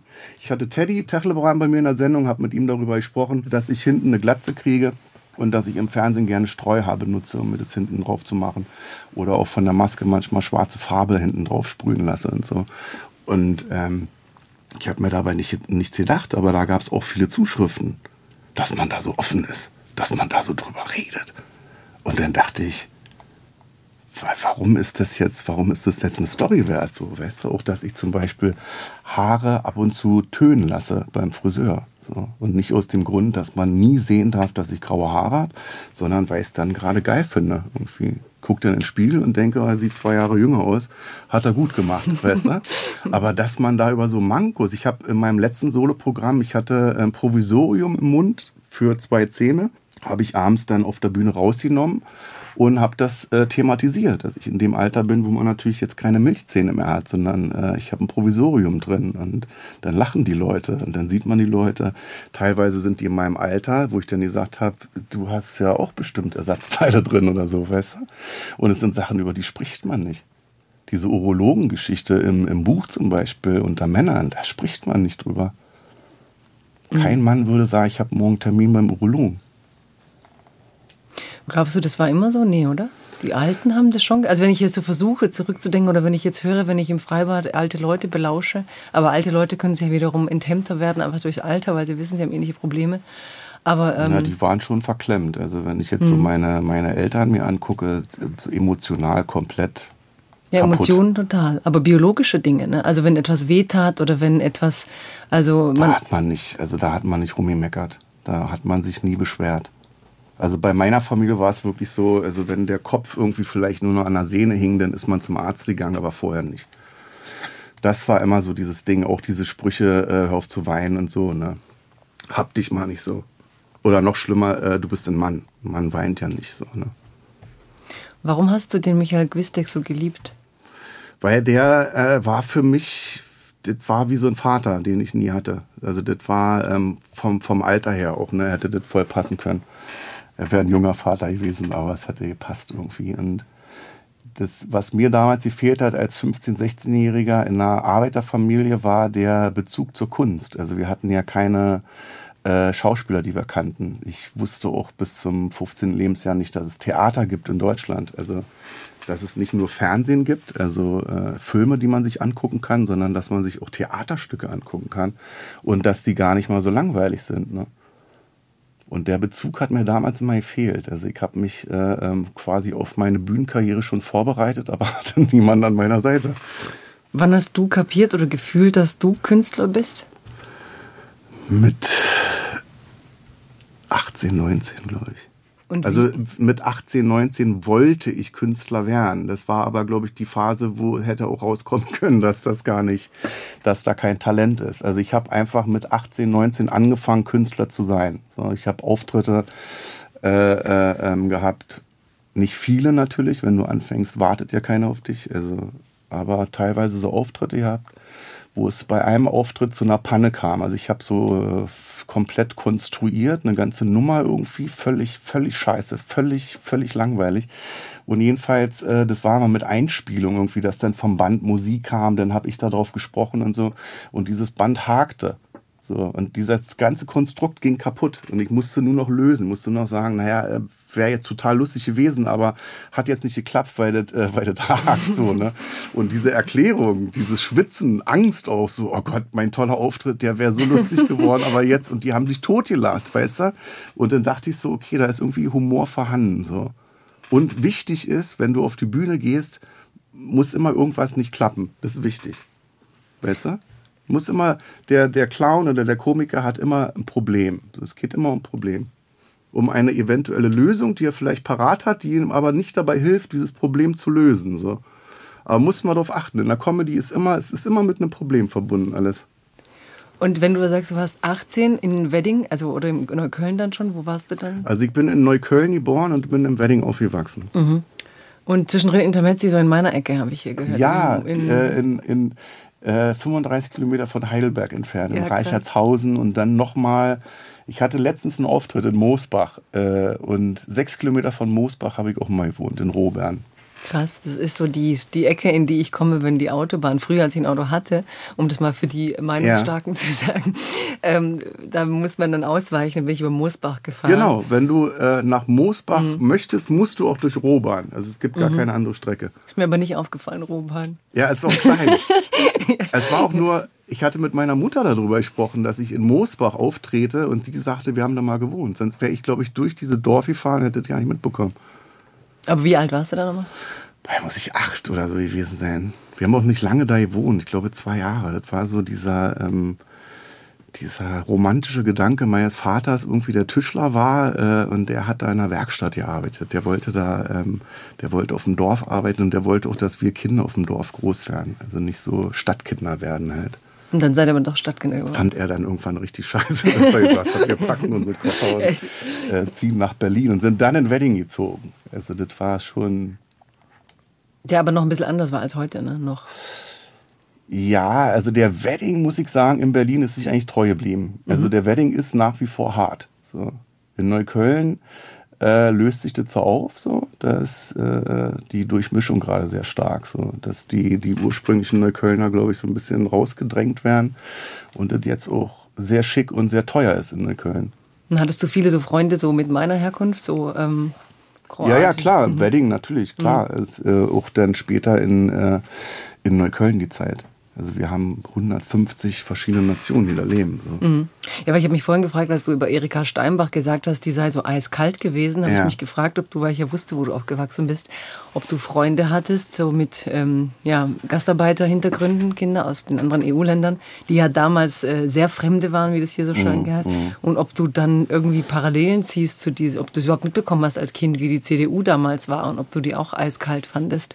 Ich weiß gar nicht, ob du das als Kind wahrgenommen hast. Die CDU war für uns immer scheiße. Also mein ja. Vater war ja so alt 68er und das war völlig, völlig verpönt. CDU war der Teufel.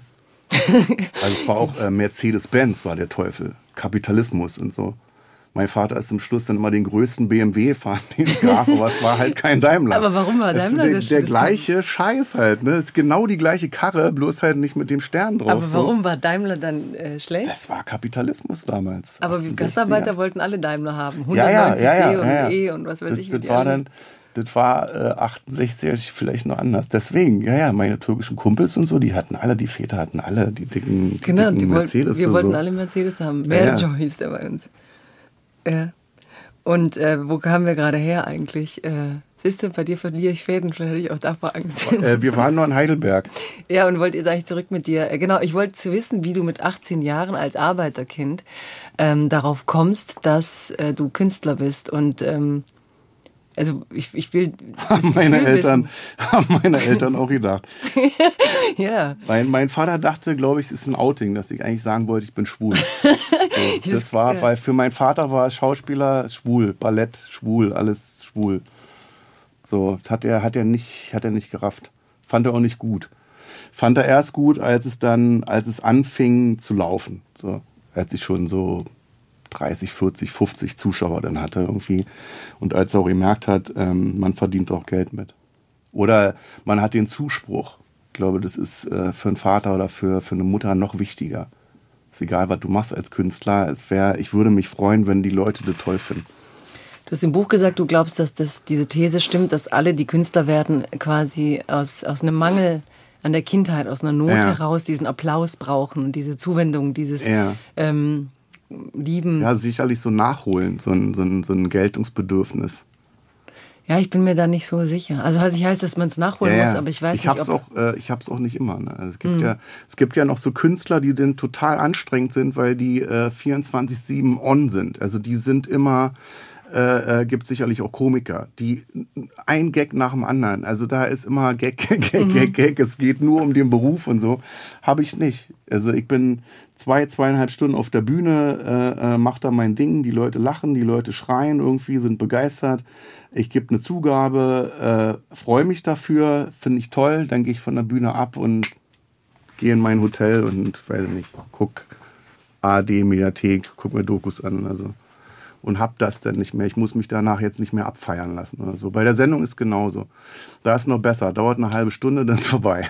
weißt du? Mhm. Und dann ist diese Wichtigkeit doch weg. Dann bin ich nicht der Künstler oder der Prominente. Ja. Bist du leer dann? Äh, leer nicht. Zufrieden bin ich dann, wo ich so sage, ähm, hast du gut gemacht, hättest du vielleicht besser machen können. So, ich kritisiere mich dann auch, ne? Oder setze mich mit Friedrich hin und sag so, jetzt sag mal, wie es wirklich war, sage ich zu ihm immer so. Die Leute sagen ja immer beim Fernsehen. Meinung? Bombastisch, toll. Also Friedrichs Meinung Ganz ist genial. Das ist also eine, eine der besten Shows, die du je gemacht ja, hast. Warum Und dann sind weiß ich schon immer so, nett? ach komm, halt dein Maul jetzt. ja, aber auf. warum sind die immer so nett? Das Weil die Angst haben, glaube ich. Alle beim also Radio Kritik, und so, ja. Kritik ist ja, ist ja schwierig auch. Hm. Also, wenn ich dich jetzt kritisiere und sage, äh, ich habe dich gestern beim Maischberger gesehen, und dann, äh, ja, war so. Jetzt, jetzt, rechnet man nach. Wenn jetzt drei Jahre später dieser Podcast erst ausgestrahlt wird, dann wisst ihr Bescheid. Nee, aber dann zu sagen, wenn du mich fragen würdest, was fandest du jetzt schlecht an meinem Auftritt, dann würde mir mulmig werden. Weil ich dann denke, ja, ich muss ja jetzt sagen, was ich da schlecht fand. So. So, jetzt spielt der Teufel in mir, ob ich dich frage, was du schlecht fandest. Gar nicht. Gar, nee, nee, nee. Nee, ich will Nein. dich gar nicht fragen. Ich, ich bin ich, so wie du, ich will nee, keine Meinung. Ich, äh, doch. Nein. Meinungsfreiheit. Nein. Wenn wichtig. du mein Produzent bist, so wie du mit dem Friedrich, kannst nee, du meine aber ich Meinung. Ich schwierig, also weil du ja nicht weißt, wie, wie reagiert es gegenüber. Wenn hm. du mich jetzt kritisierst, ich könnte ja komplett durchdrehen. Vor allem. Kritisierst. Kritivisier mich nicht. Kritivisier mich nicht.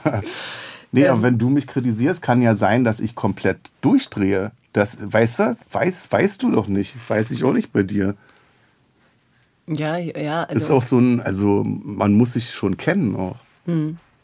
Also wenn ich jetzt Friedrich frage, wie war es, dann äh, äh, ist der äußerst diplomatisch, aber haut voll in die Wunde rein. Boris Palmer zum Beispiel, das beschissenste Interview, was ich je gegeben habe. Was, was war daran so schlecht? Äh, das war, äh, ich war ja vier Wochen in der Klinik. Du sagst Interview gegeben. Nee, ich habe ein Interview, also Gemacht, ich habe ne? ihn interviewt. Ja, ja, drum, aber interessant, ja. Habe ich, ja, Du hast gegeben. gesagt, das Witzigste, so. ja. du bist, Deswegen war es vielleicht schlecht, weil ich äh, Pallmann Interview gegeben habe. und gar keine Fragen gestellt habe. Deswegen war es so schlecht. Nee, da war ich vier Wochen in der Klinik und dann habe ich vorab ja gesagt, pass auf Leute, ich komme vier Wochen in die Klinik, dann mache ich einen Break von zwei Wochen, nehme dann eine Staffel Shake Römer auf und komme dann wieder zurück in die Klinik. So, und als der Palmer vor mir saß, den ich, also ich finde das alles komplett scheiße und grenzwertig, was der Typ macht und sagt und so. Und in dem Moment saß ich da ihm gegenüber, war vier Wochen in dieser Klinik, also ich war in Watte gebettet. Alles war irgendwie schön, auf einem guten Weg und so. Mich hat das nicht interessiert. Musst du dir mal angucken. Ich habe Fragen gestellt, dann hat er eine Antwort gegeben. Ich bin überhaupt nicht drauf eingegangen. Ich habe nicht nachgehakt oder so, sondern ja, Frage 34, bam, nächste. Also ich wollte es schnell hinter mich bringen. Und äh, das war blöd. Hätte ich thematisieren müssen. Ich hätte sagen müssen, das finde ich alles langweilig, was du hier sagst, immer der gleiche Scheiß. Ich komme mal zur nächsten Frage. So, Weißt du, ich hätte gleich sagen müssen, das ist ja das langweiligste Interview, was ich je gegeben habe oder geführt habe. Aber fandst du ihn dann so langweilig oder warst du einfach so interessiert an Fragen des Innenlebens oder was war dann so an, so warum war es so langweilig für dich? Die, die, also das oder war das erste Bock, Mal bei Shea Krömer, genau, das erste Mal bei Shea Krömer, dass ich da saß und dachte, ich habe keinen Bock. Ich habe einfach auf deine Hackfresse jetzt keinen Bock. Ich habe spüre da gerade nichts. Und das war gefährlich, weil bei Palmer geht's noch, wäre das jetzt bei bei Petri wäre es sehr gefährlich gewesen, wenn da alles so durchgekommen wäre, ungefiltert irgendwie. Deswegen war, habe ich mir mit Friedrich damals, äh, äh, was ich sonst nie mache, was ich hasse, äh, ähm, die Sendung nochmal angeguckt. Mit Stopp drücken und so. Und mit äh, dann hat Friedrich mich kritisiert, hat gesagt, guck mal hier, elf Meter, der Ball war vorm Tor irgendwie, der Torwart war im Urlaub, der wäre drei Wochen später erst gekommen und du hast es nicht geschafft, den, den, den Ball da zu versenken. Ne? Und das haben wir dann auch gemacht in Vorbereitung auf Petri, die dann irgendwie drei, vier Monate später kam. Aber eigentlich auch toll, dass sich jemand so mit dir auseinandersetzt und so an muss, deiner Arbeit dran ist. Muss ja. Das ist ja das Ding. Also du, das läuft ja nur durch Kritik. So. Hm. Ja. Mich deswegen kritisiert halt keiner, deswegen bin ich so nee. schlecht. nee, ich habe jetzt schon die ganze Zeit äh, mir alles aufgeschrieben ja, und vielleicht können wir, können, die letzte halbe Stunde gehört mir dann und dann gehen wir mal dann die Kritikpunkte die durch. die Scheleviten. ähm, du hast gerade was fast selber berührt, was ich auch wissen will. Du hast in einem Interview gesagt, also ist mir sowas von nah, dieser, dieser Gedanke. Da hast du gesagt, dass du Angst hattest, dass wenn man dich therapiert, dass du langweilig bist, oberflächlich, dass du mhm. keine Lust mehr hast, in Interviews irgendwie abzugehen. Und dann meinte, ich glaube, Johanna Adorjan hat das Interview geführt und hat dann gesagt, ja, aber es ist ja ein bisschen auch so, inzwischen sind nettere Leute da und du hast dann gesagt, ja, ja, das Thema ist jetzt das Arschloch, nicht mehr die mhm. Leute. Aber dieser Gedanke an sich, dass du äh, sagst, ich habe Irrsinn im Kopf, eigentlich will ich, dass mein Kopf aufhört. Ich meine, du beschreibst, dass es äh, dich in allen möglichen, ja, du hast eine Depression, muss man es nicht weiter beschreiben, und trotzdem hast du Angst, die Gedanken loszuwerden, weil du Angst hast, du bist dann oberflächlich, langweiliger. Also diese Gedanke, dass wir sind, hatte, trotz allem diese Bürde und dass diese... Hatte ich damals, ja, mhm. damals. So, das ist ja jetzt weg, so, ne. Also es war auch ein Teil von diesen das, Die Angst, Denken. also die Angst vor der Klinik, glaube ich, so der eigentliche Aufenthalt, dass dir einer sagt, sie müssen acht Wochen in die Klinik, der hat äh, also der hat mich sehr ängstlich gemacht. Da war ich todesängstlich irgendwie. Und da in dem Moment dachte ich auch, was ist denn, wenn die dich so therapieren, dass du in Anführungszeichen normal bist, dass du dann sagst, ich will jetzt bei der Behörde arbeiten, ich will mhm. verbeamteter Lehrer werden, also ich hole mein Studium nochmal nach oder so. Also, dass man dann im Gegensatz was ganz anderes macht. Also Briefmarken sammelt und äh, einen Laden eröffnet und nur noch Briefmarken äh, verkauft und sich sagt, also das war ja völliger Schwachsinn, den ich da die letzten 30 Jahre gemacht habe. Ich wollte das nicht missen. Ich wollte nicht, dass mir einer sagt, äh, sie dürfen das nicht mehr ausrichten, weil das triggert was in ihnen, was sie ewig krank sein lässt. Aber das ist ja auch Teil des Mythos der Künstler, ne? so der leidende Künstler, ja, der ja. dann durch das Leid die tolle Kunst ja. macht, ne? der Leidensdruck macht. Und, und es gab ja auch so blöde Kritiken bei Autoren, hungert sie aus, dann schreiben sie gut. Ja, ja. Aber die Amis leben alle im Park Slope mit einer riesen Villa, aber die Europäer sollen mal aushungern. Also wir haben hier schon so Ideale auch von Künstler schlecht Dieses, behandeln, dann sind sie gut. Und der perverseste Moment, wo ich sowas gelesen habe, war, glaube ich, äh, Biografie von Lou Andreas Salome. Ich weiß nicht, ob du dich da auskennst, nee. diese Wiener Psychologen. Die haben dann äh, den Rilke therapiert oder, oder sie haben einen Haufen Künstler therapiert. Ich komme jetzt nicht mehr auf alle. Ja. Aber sie hat über Rilke geschrieben, den Was gar nicht geht, weil du musst die Person, die therapiert werden soll, die muss dir gegenüber sitzen. Du kannst also auch dieses äh, Ding, äh, ist äh, äh, äh, Putin, äh, ist das ein Psychopath oder ist Trump geistesgestört? Irgendwie kannst du aus der Ferne nee. nicht therapieren. Der muss dabei sein. Der muss auch zu dir sagen, okay, ich lasse mich darauf ein. Äh, äh, wir müssen erstmal jetzt einen Monat sprechen. So. Ja, ich wollte auf was anderes raus. Also was du meinst, finde ich auch Ach, interessant. Stimmt, du bist ja, ist ja deine. du gibst gerade kein Interview. Äh, Doch, du gibst gerade ein Interview. ich habe wieder Interviews gegeben. es ist, versteht auch wieder keiner. Ähm, warte mal, wo waren wir? Bei der Trump? Bei der äh, äh, Psychologin aus Wien. Genau, die und die Rilke. hat aber über Rilke gesagt, den darf man nicht therapieren, weil sonst sein Talent irgendwie ja. therapiert würde. Ja. Ne? War ja auch so eine Art, dann jemand in seinem Leid irgendwie zu lassen, mhm. weil dann angeblich diese poetische Sache äh, aus ihm rauskommt. Ähm, aber was du Aber schreibst, bei mir war das Leid so groß, äh, äh, äh dass ich irgendwann gesagt habe, das Leid ist so groß, das kann, kann ich jetzt nicht mehr mit klatschen auf nee, Ich finde ja eher den Mythos oder? schrecklich, weißt ja, du, dass man ja, halt denkt, dass quasi das, was einen so mhm. leiden macht, irgendwie die Quelle dessen ist, was einen kreativ macht. Ich finde eher das wichtig, dass man das auseinanderdröselt. Und ja, ja, wenn es so eine, so eine Kasteiung ist, ist genau. es blöd. Aber wenn du zum Beispiel, sagen wir mal, ähm, an deinen letzten Liebeskummer denkst, dann ist es ja auch ein Leid. So, das ist ja, ähm, das ist schlecht, das ist traurig irgendwie, aber es ist ein gutes Gefühl, weil du weißt, wenn du darüber darüber schreibst, dann ähm, erinnerst du andere Leute an dieses Gefühl, also dieses, dieses äh, Leid mal gehabt zu haben, dass man sagt, Trennung so, ne, oder auch Tod so, ist im Nachhinein kann man, kann man abrufen, dieses Gefühl, äh, hat mit Leid zu tun und es ist sehr, sehr ehrlich, wenn du darüber sprichst so. Aber ich würde jetzt nicht sagen, ich gehe jetzt in eine Holzhütte irgendwie in die Berge und sehe zu, dass es mir immer schlecht geht, weil dann habe ich die besten Ideen. So. Mhm. Nee, ich auch nicht. Also ich finde, ich fand das eine totale Erlösung, als ich in den USA war und gemerkt habe, ähm, dass viele Autoren, die wir in Deutschland feiern, mm. ein großartiges Leben haben, mit mm. fast langweilig von außen, ne? so bürgerlich, ja, ja, ihre, ja. ihre tollen Villen, ihre schwarzen Hunde, viel Geld für ein Buch mm. und hier war immer so, ah, lasst euch schlecht gehen, dann kommen die besseren Produkte. Ja, ja, der leidende Künstler. Der leidende Künstler, auch, dieses äh, Bild hier, ja. ja. Total. Du wolltest aber, bevor du gemerkt hast, dass du Künstler bist, Herrenausstatter werden. Ja, ja, also ist Was ist denn ein Herrenausstatter so richtig? Herrenausstatter? also äh, gibt's doch gibt's heute, will ich jetzt die Marke nicht sagen, aber so gro ein großes Einkaufscenter in, in, in Berlin, da gibt es das noch. Äh, früher waren das Boutiquen, also kleine Läden mit Herrenoberbekleidung, also sprich Anzüge, äh, Hemden, äh, äh, T-Shirts und so. Und äh, da bist du dann der Verkäufer in diesem Laden. So. Und früher war der Herrenausstatter noch so drauf, das äh, habe ich heute zum Beispiel noch, dass ich bei Männern immer weiß, welche Größe die haben. Sehe ich dann. Und äh, der Herrenausstatter hatte Kenntnis darüber, welche Größen, welche Schnitte, welche Stoffe. Also du hättest dann fragen können, was ist das für ein Stoff, wie ist die Zusammensetzung, wie viel Kaschmir ist in diesem Pullover drin oder so. Und äh, äh, äh das war die Lehre damals. Und das hast du auch gemacht, ne? Erfolgreich ein Jahr lang und dann habe ich abgebrochen. Mhm. Dann kam so die Idee, äh, dass das ja Schwachsinn ist, wenn ich jetzt Künstler werden möchte, dass ich noch eine Lehre mache. Also diese berühmte äh, Tür, die man sich offen lässt, habe ich mit voller Wut und voller Kraft zugeschlagen, weil ich dachte, ich will nur eine Richtung haben. Ich will nicht versuchen, Künstler zu werden und wenn es nicht klappt, dann äh, wäre ich doch wieder Herrenausstatter und gehe da zurück. Also ich habe mir das komplett verbaut, sodass es nur eine Richtung gab.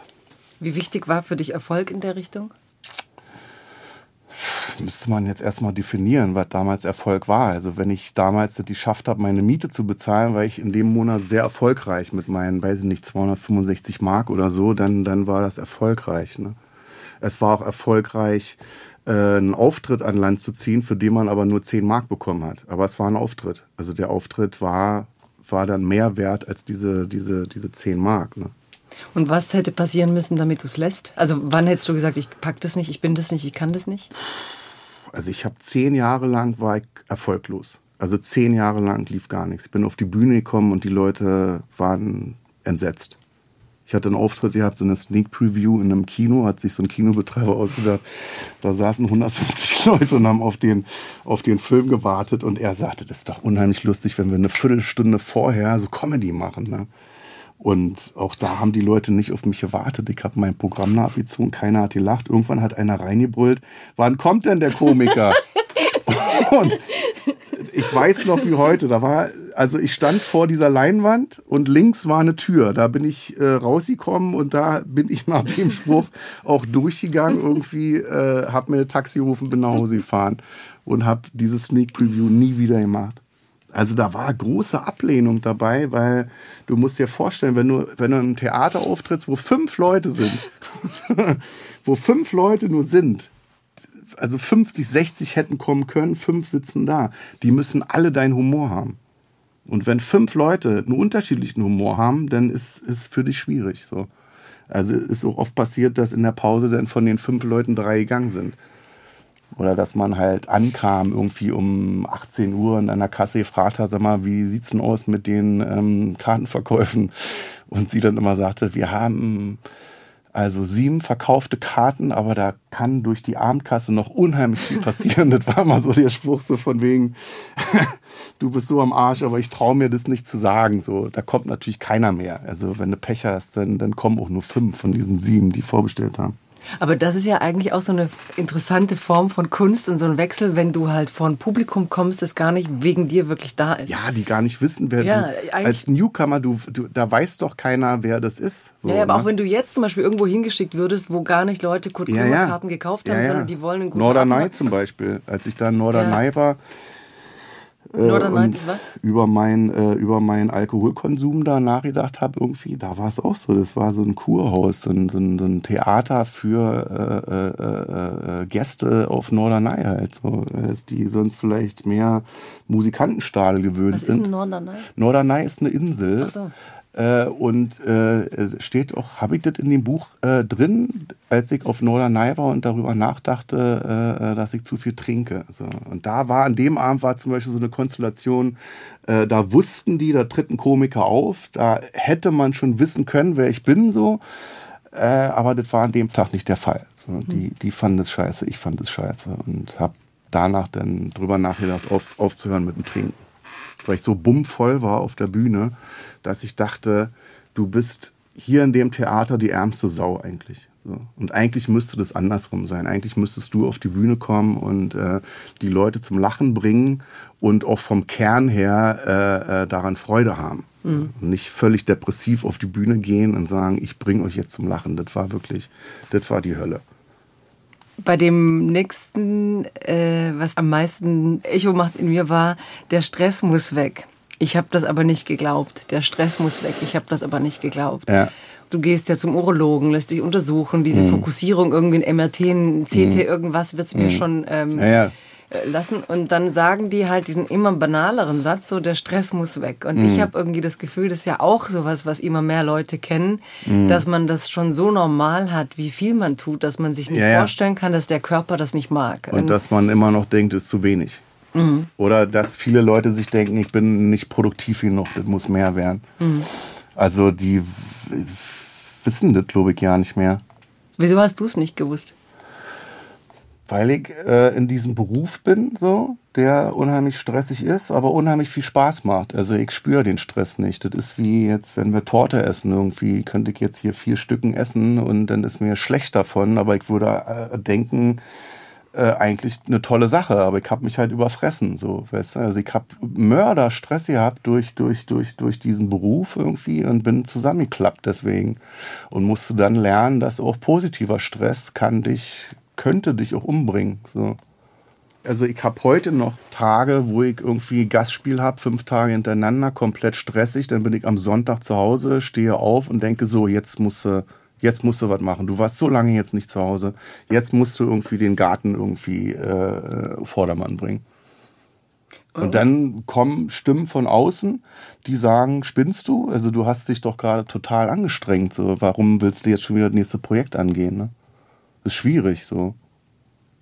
Aber ich bin da auch immer, also erstens finde ich diese Wahrnehmungsebene voll interessant. Also zu sagen, ich habe total Stress und merke es nicht. Also mhm. ich finde allein das ist ja ein Abstraktionsvorgang äh, ja. von Selbstwahrnehmung der, weißt du, wieso sollst du, klar, bei einem Kuchen kann man sich einigermaßen vorstellen, aber eigentlich merke mhm. ich schon, dass der Kuchen mir irgendwie zu viel ist und ich stopfe ihn trotzdem rein. Ja, ja, genau. Aber bei genau. dieser Form von Spaßstress, die du da beschreibst, ja. habe ich das Gefühl, man spürt es ja gar nicht. Ne? Das ist so ein bisschen dieser Weil Moment. permanent ist, du hast ja permanent. Also ich habe jetzt zum Beispiel, ich schreibe jetzt im, oder ich, sag mal, ich schreibe, ich schreibe ja gar nicht mein Programm. Ich, ich erdenke mir das. Ich habe im September, habe ich Premiere und bin jetzt schon leicht gestresst. Und manchmal habe ich so Sachen, die ich mache, wo ich merke, okay, ach so, Soloprogramm steht wieder an, weil ich jetzt angefangen habe, zu Hause alle Fenster zu putzen. Dann putze ich Fenster und nach dem fünften Fenster denke ich so, warum machst du das eigentlich gerade? Und dann merke ich, ach so, wegen dem Programm. Du willst dich ablenken. Und dass du jetzt schon aufgeregt bist, ob das in der Summe, also diese Erregung quasi einfach vor. Ja, dass ich weiß, ich schreibe nicht. Ich bin da, also früher habe ich immer gesagt, ich bin faul. Jetzt würde ich sagen, das gehört zu meiner Kunst dazu, dass ich aufschiebe. Also ich weiß jetzt nicht, äh, wie viele Monate haben wir noch bis September? So vier? Vier, genau. Und eigentlich Kollegen schreiben dann ein Jahr vorher schon am Programm. Bei mir, ich schreibe halt gar nicht. So. Und ich werde sicherlich mich eine Woche vor der Premiere hinsetzen und gucken, was kann man da denn Schönes machen. Das aber stresst mich im Vorfeld immens, aber es geht auch nicht anders. Ich brauche den Stress. Aber ich finde, das eine Technik, die ich, ich sehe es ein bisschen Staudammtechnik, weißt du? Ich glaube, es gibt Leute, die können das so auf, so einen Plan und regelmäßig. Ja, ja. Aber so wie du es machst, ist ja mehr so, ich, ne, da, da, da das bist du jetzt auch schon gestresst, es arbeitet, ja, ja, so ein ja, Staudamm läuft es so zu und, und irgendwann weißt du, jetzt lasse ich den runter und dann ist das Ganze, ja, was ja, ich dann, aufgestaut habe, in der Show. Dann kommen die Gedanken hoch, die du ein Jahr lang hattest. Also alles, was du so aufschnappst, unterbewusst auch, platzt dann auf der Bühne aus mir raus, dass man schon so seine Überschriften im Kopf hat und so. Ne? Und dann passiert da irgendwas. Früher hätte ich gesagt, was doof ist, hätte ich gesagt, ja, ich bin faul. So. Würden jetzt vielleicht auch andere über mich sagen, dass ich faul bin. Aber für mich ist so, nee, das ist meine Art der, äh, äh, der Kunstschaffung. So, wie, wie schaffe ich Kunst? Und ich mache das so. Und dadurch ist es dann, ähm, das ist auch das, was du sagtest in dem Buch, so, das ist ja die Kunst, das Buch so zu schreiben, dass du zu Hause nicht denkst, das ist ja hier so eine Kommerzscheiße, oder? Das ist jetzt ein Kalenderspruch wieder, weißt du? Sorge dich nicht, lebe, mach deine zehn Kniebeugen morgens und mhm. du wirst nie depressiv werden oder so, weißt du? Mhm. Also, dass ich mich da schon mit auseinandersetze, das ganze Jahr über oder schon länger und dann platzt es halt aus mir raus. Das hat lange gedauert, bis ich das verstanden habe. Und das war sicherlich auch der Stress. So, weißt du, dass, dass du dann so einen Stressfaktor hattest, wie gleich kommt einer und hackt mir den Kopf ab, weil ich mit meinem scheiß Programm nicht fertig bin. Und jetzt weiß ich so, ey, das ist deine Art zu arbeiten. Du kannst heute komplett gestresst sein. Du wirst trotzdem erst eine Woche vorher anfangen, weißt du? Also entspann dich da. Und vorher hast du alles geputzt. Also als es nicht kapiert hast, du quasi eine andere Aktivität gefunden, ja. um es zu sublimieren oder so. Ja, ja. Mhm. Viele Sachen, wo man wirklich wie so, ein, wie so eine Art Filmriss hat oder so, wo man denkt, was mache ich denn jetzt gerade auf dieser Leiter? Mhm. Und dann siehst du dich von außen. Ja, du putzt die Fenster. Warum putzt du denn die Fenster? Ja, ja, weil ich Stress habe wegen dem Programm. Mhm. Ablenkung. Wie schwer war für dich so ein Kapitel, also vorhin hast du gesagt, du findest die Leute eh verklemmt, aber wie schwer war für dich das Kapitel über Erektionsstörungen zu schreiben? Äh, nicht, nicht schwierig, so nicht schwierig, weil sich das ja bei mir auch gelöst hat, dass ich dann äh, viel gesprochen habe mit meinem Urologen und auch viel darüber gesprochen habe, wie doof wir Männer sind. Also, dass er auch sagte, die Männer kommen meistens immer dann, wenn es viel zu spät ist. So, zum Urologen meistens. Ne? Und dann war das so lächerlich. Also, ich war ja, als ich da meinen Termin hatte beim Urologen, der, der Termin davor war vor 20 Jahren, wo ich dann auch mich komplett reingesteuert habe und dachte, klar, wenn du 20 Jahre nicht beim Urologen warst, dann hat natürlich der Krebs auch, der kann da richtig schön streuen in der Zeit. Und eigentlich würde er dir morgen sagen, dass du nur noch zwei Tage zu leben hast. Ne? Und als er dann sagte, ist alles in Ordnung und als er sagte, wie doof wir Männer sind und wie doof wir uns benehmen, irgendwie ist das von mir abgefallen, wo ich dachte, auch das ist eine Nummer, äh, kannst du öffentlich gut drüber sprechen. So, weißt du, Männer, geht zum Urologen, checkt ab, tastet ab und so dass das äh, ähm, jetzt auch keine Geschichte ist, wo ich jetzt denke, ist mir peinlich oder so. Weil das eine ganz normale, also wenn du dich mit Depressionen auseinandersetzt und dann selber als Betroffener an den Punkt kommst, wo du merkst, das ist eine ganz normale Krankheit. Ne? Das erste Mal hatte ich das mit Alkohol. Alkohol krank. Es ist eine Krankheit. Es hat ganz lange gedauert, bis meine Therapeutin mir damals beigebracht hat, äh, ähm, sie sind da nicht schuld dran. So geben sie sich nicht die Schuld. Das ist eine Krankheit. Ne? Und so ist es mit Erektionsschwierigkeiten halt auch. Ist halt vorübergehend, dann äh, klappt das halt nicht. Ne? Ich glaube, das wäre so, wo du sagst, Krankheit. Ich habe das das erste Mal öffentlich so bewusst mit ähm, Robert Enke hieß er, ne? Der ja, ja, genau. Wahrgenommen. Und dann habe ich mitbekommen, dass Harald Schmidt, wieder Comedian, ne? damals hat er, glaube ich, war er Schirmherr, auch einer dieser. Er ist immer noch Schirmherr der Deutschen Depressionshilfe. Ja. Mhm. Und, ähm, und da hat man schon auch gemerkt, ja, wie tabu das Ganze ist. Ne? Weil, yeah. weil du hast auch in deinem Buch dann verglichen, so darfst du das als Coming Out bezeichnen mhm. im Vergleich zu deinen ähm, äh, schwulen Freunden mhm. oder so. Ne? Mhm. Ist es überhaupt sowas? Yeah. Aber wenn man dann sieht im Fußball, ne, ist das ja genauso tabu gewesen, dass die anderen. Politik auch. Mhm. Also es war, ich weiß nicht, wo ich ihn gehört habe. Kevin Kühnert war auch irgendwo in einem Podcast und wurde gefragt, irgendwie so mentale Gesundheit in der Politik. Und da äh, fing er dann auch an, die Geschichte zu erzählen, irgendwie, dass man da halt in Anführungszeichen Anführungszeichen stark sein muss, dass es nicht anerkannt ist. Und wo ich dann dachte, bei Kevin Kühner, dachte ich so, ja, ist eigentlich scheiße. So. Merkst du halt auch. Wenn du die Politiker anguckst, irgendwie würde mir äh, äh das auch sehr helfen, wenn zum Beispiel Olaf Scholz irgendwie auch mal sagt, äh, ich weiß jetzt gerade nicht, was zu tun ist. Tut mir leid. Wir sind da dran, wir bleiben da dran. So. Und momentan weiß ich es nicht. Bei Olaf Scholz habe ich das Gefühl, der macht das öfter. Aber nicht auf die Art, aber, wie du es meinst. Aber ja, nicht, äh, nicht, als, nicht ja. öffentlich. Ne? Mm, mm. Ja. Das ist schwierig, das ist schwierig, weil wir alle irgendwie mm. Den bescheuerten Mann brauchen, der auf den Tisch haut. So insgeheim haben wir das alle in uns drin. So. Aber ich möchte das gar nicht. Ich möchte nicht einen starken Mann haben. Kann auch eine Frau sein, die auf den Tisch haut. Weißt du? Aber dann haben wir halt eine Frau, die auf den Tisch haut. Also irgendwie äh, muss einer Durchsetzungskraft haben. So. Das ist alles alles sehr bescheuert und, und da sind wir, glaube ich, noch nicht so weit. Aber du wirkst ja doch sehr stark in der Art, so, du hast ja selber gesagt, Mut in die Klinik zu gehen, Mut, ja, ja. das zu machen, das wirkt auch ja auch zu sagen, in sich. Ich, ich kann das ja. nicht, so ich kann das. Ja, ich kann, das ist ja auch eine krasse Stärke. Mehr, ich, ich, ich, ich kann es nicht.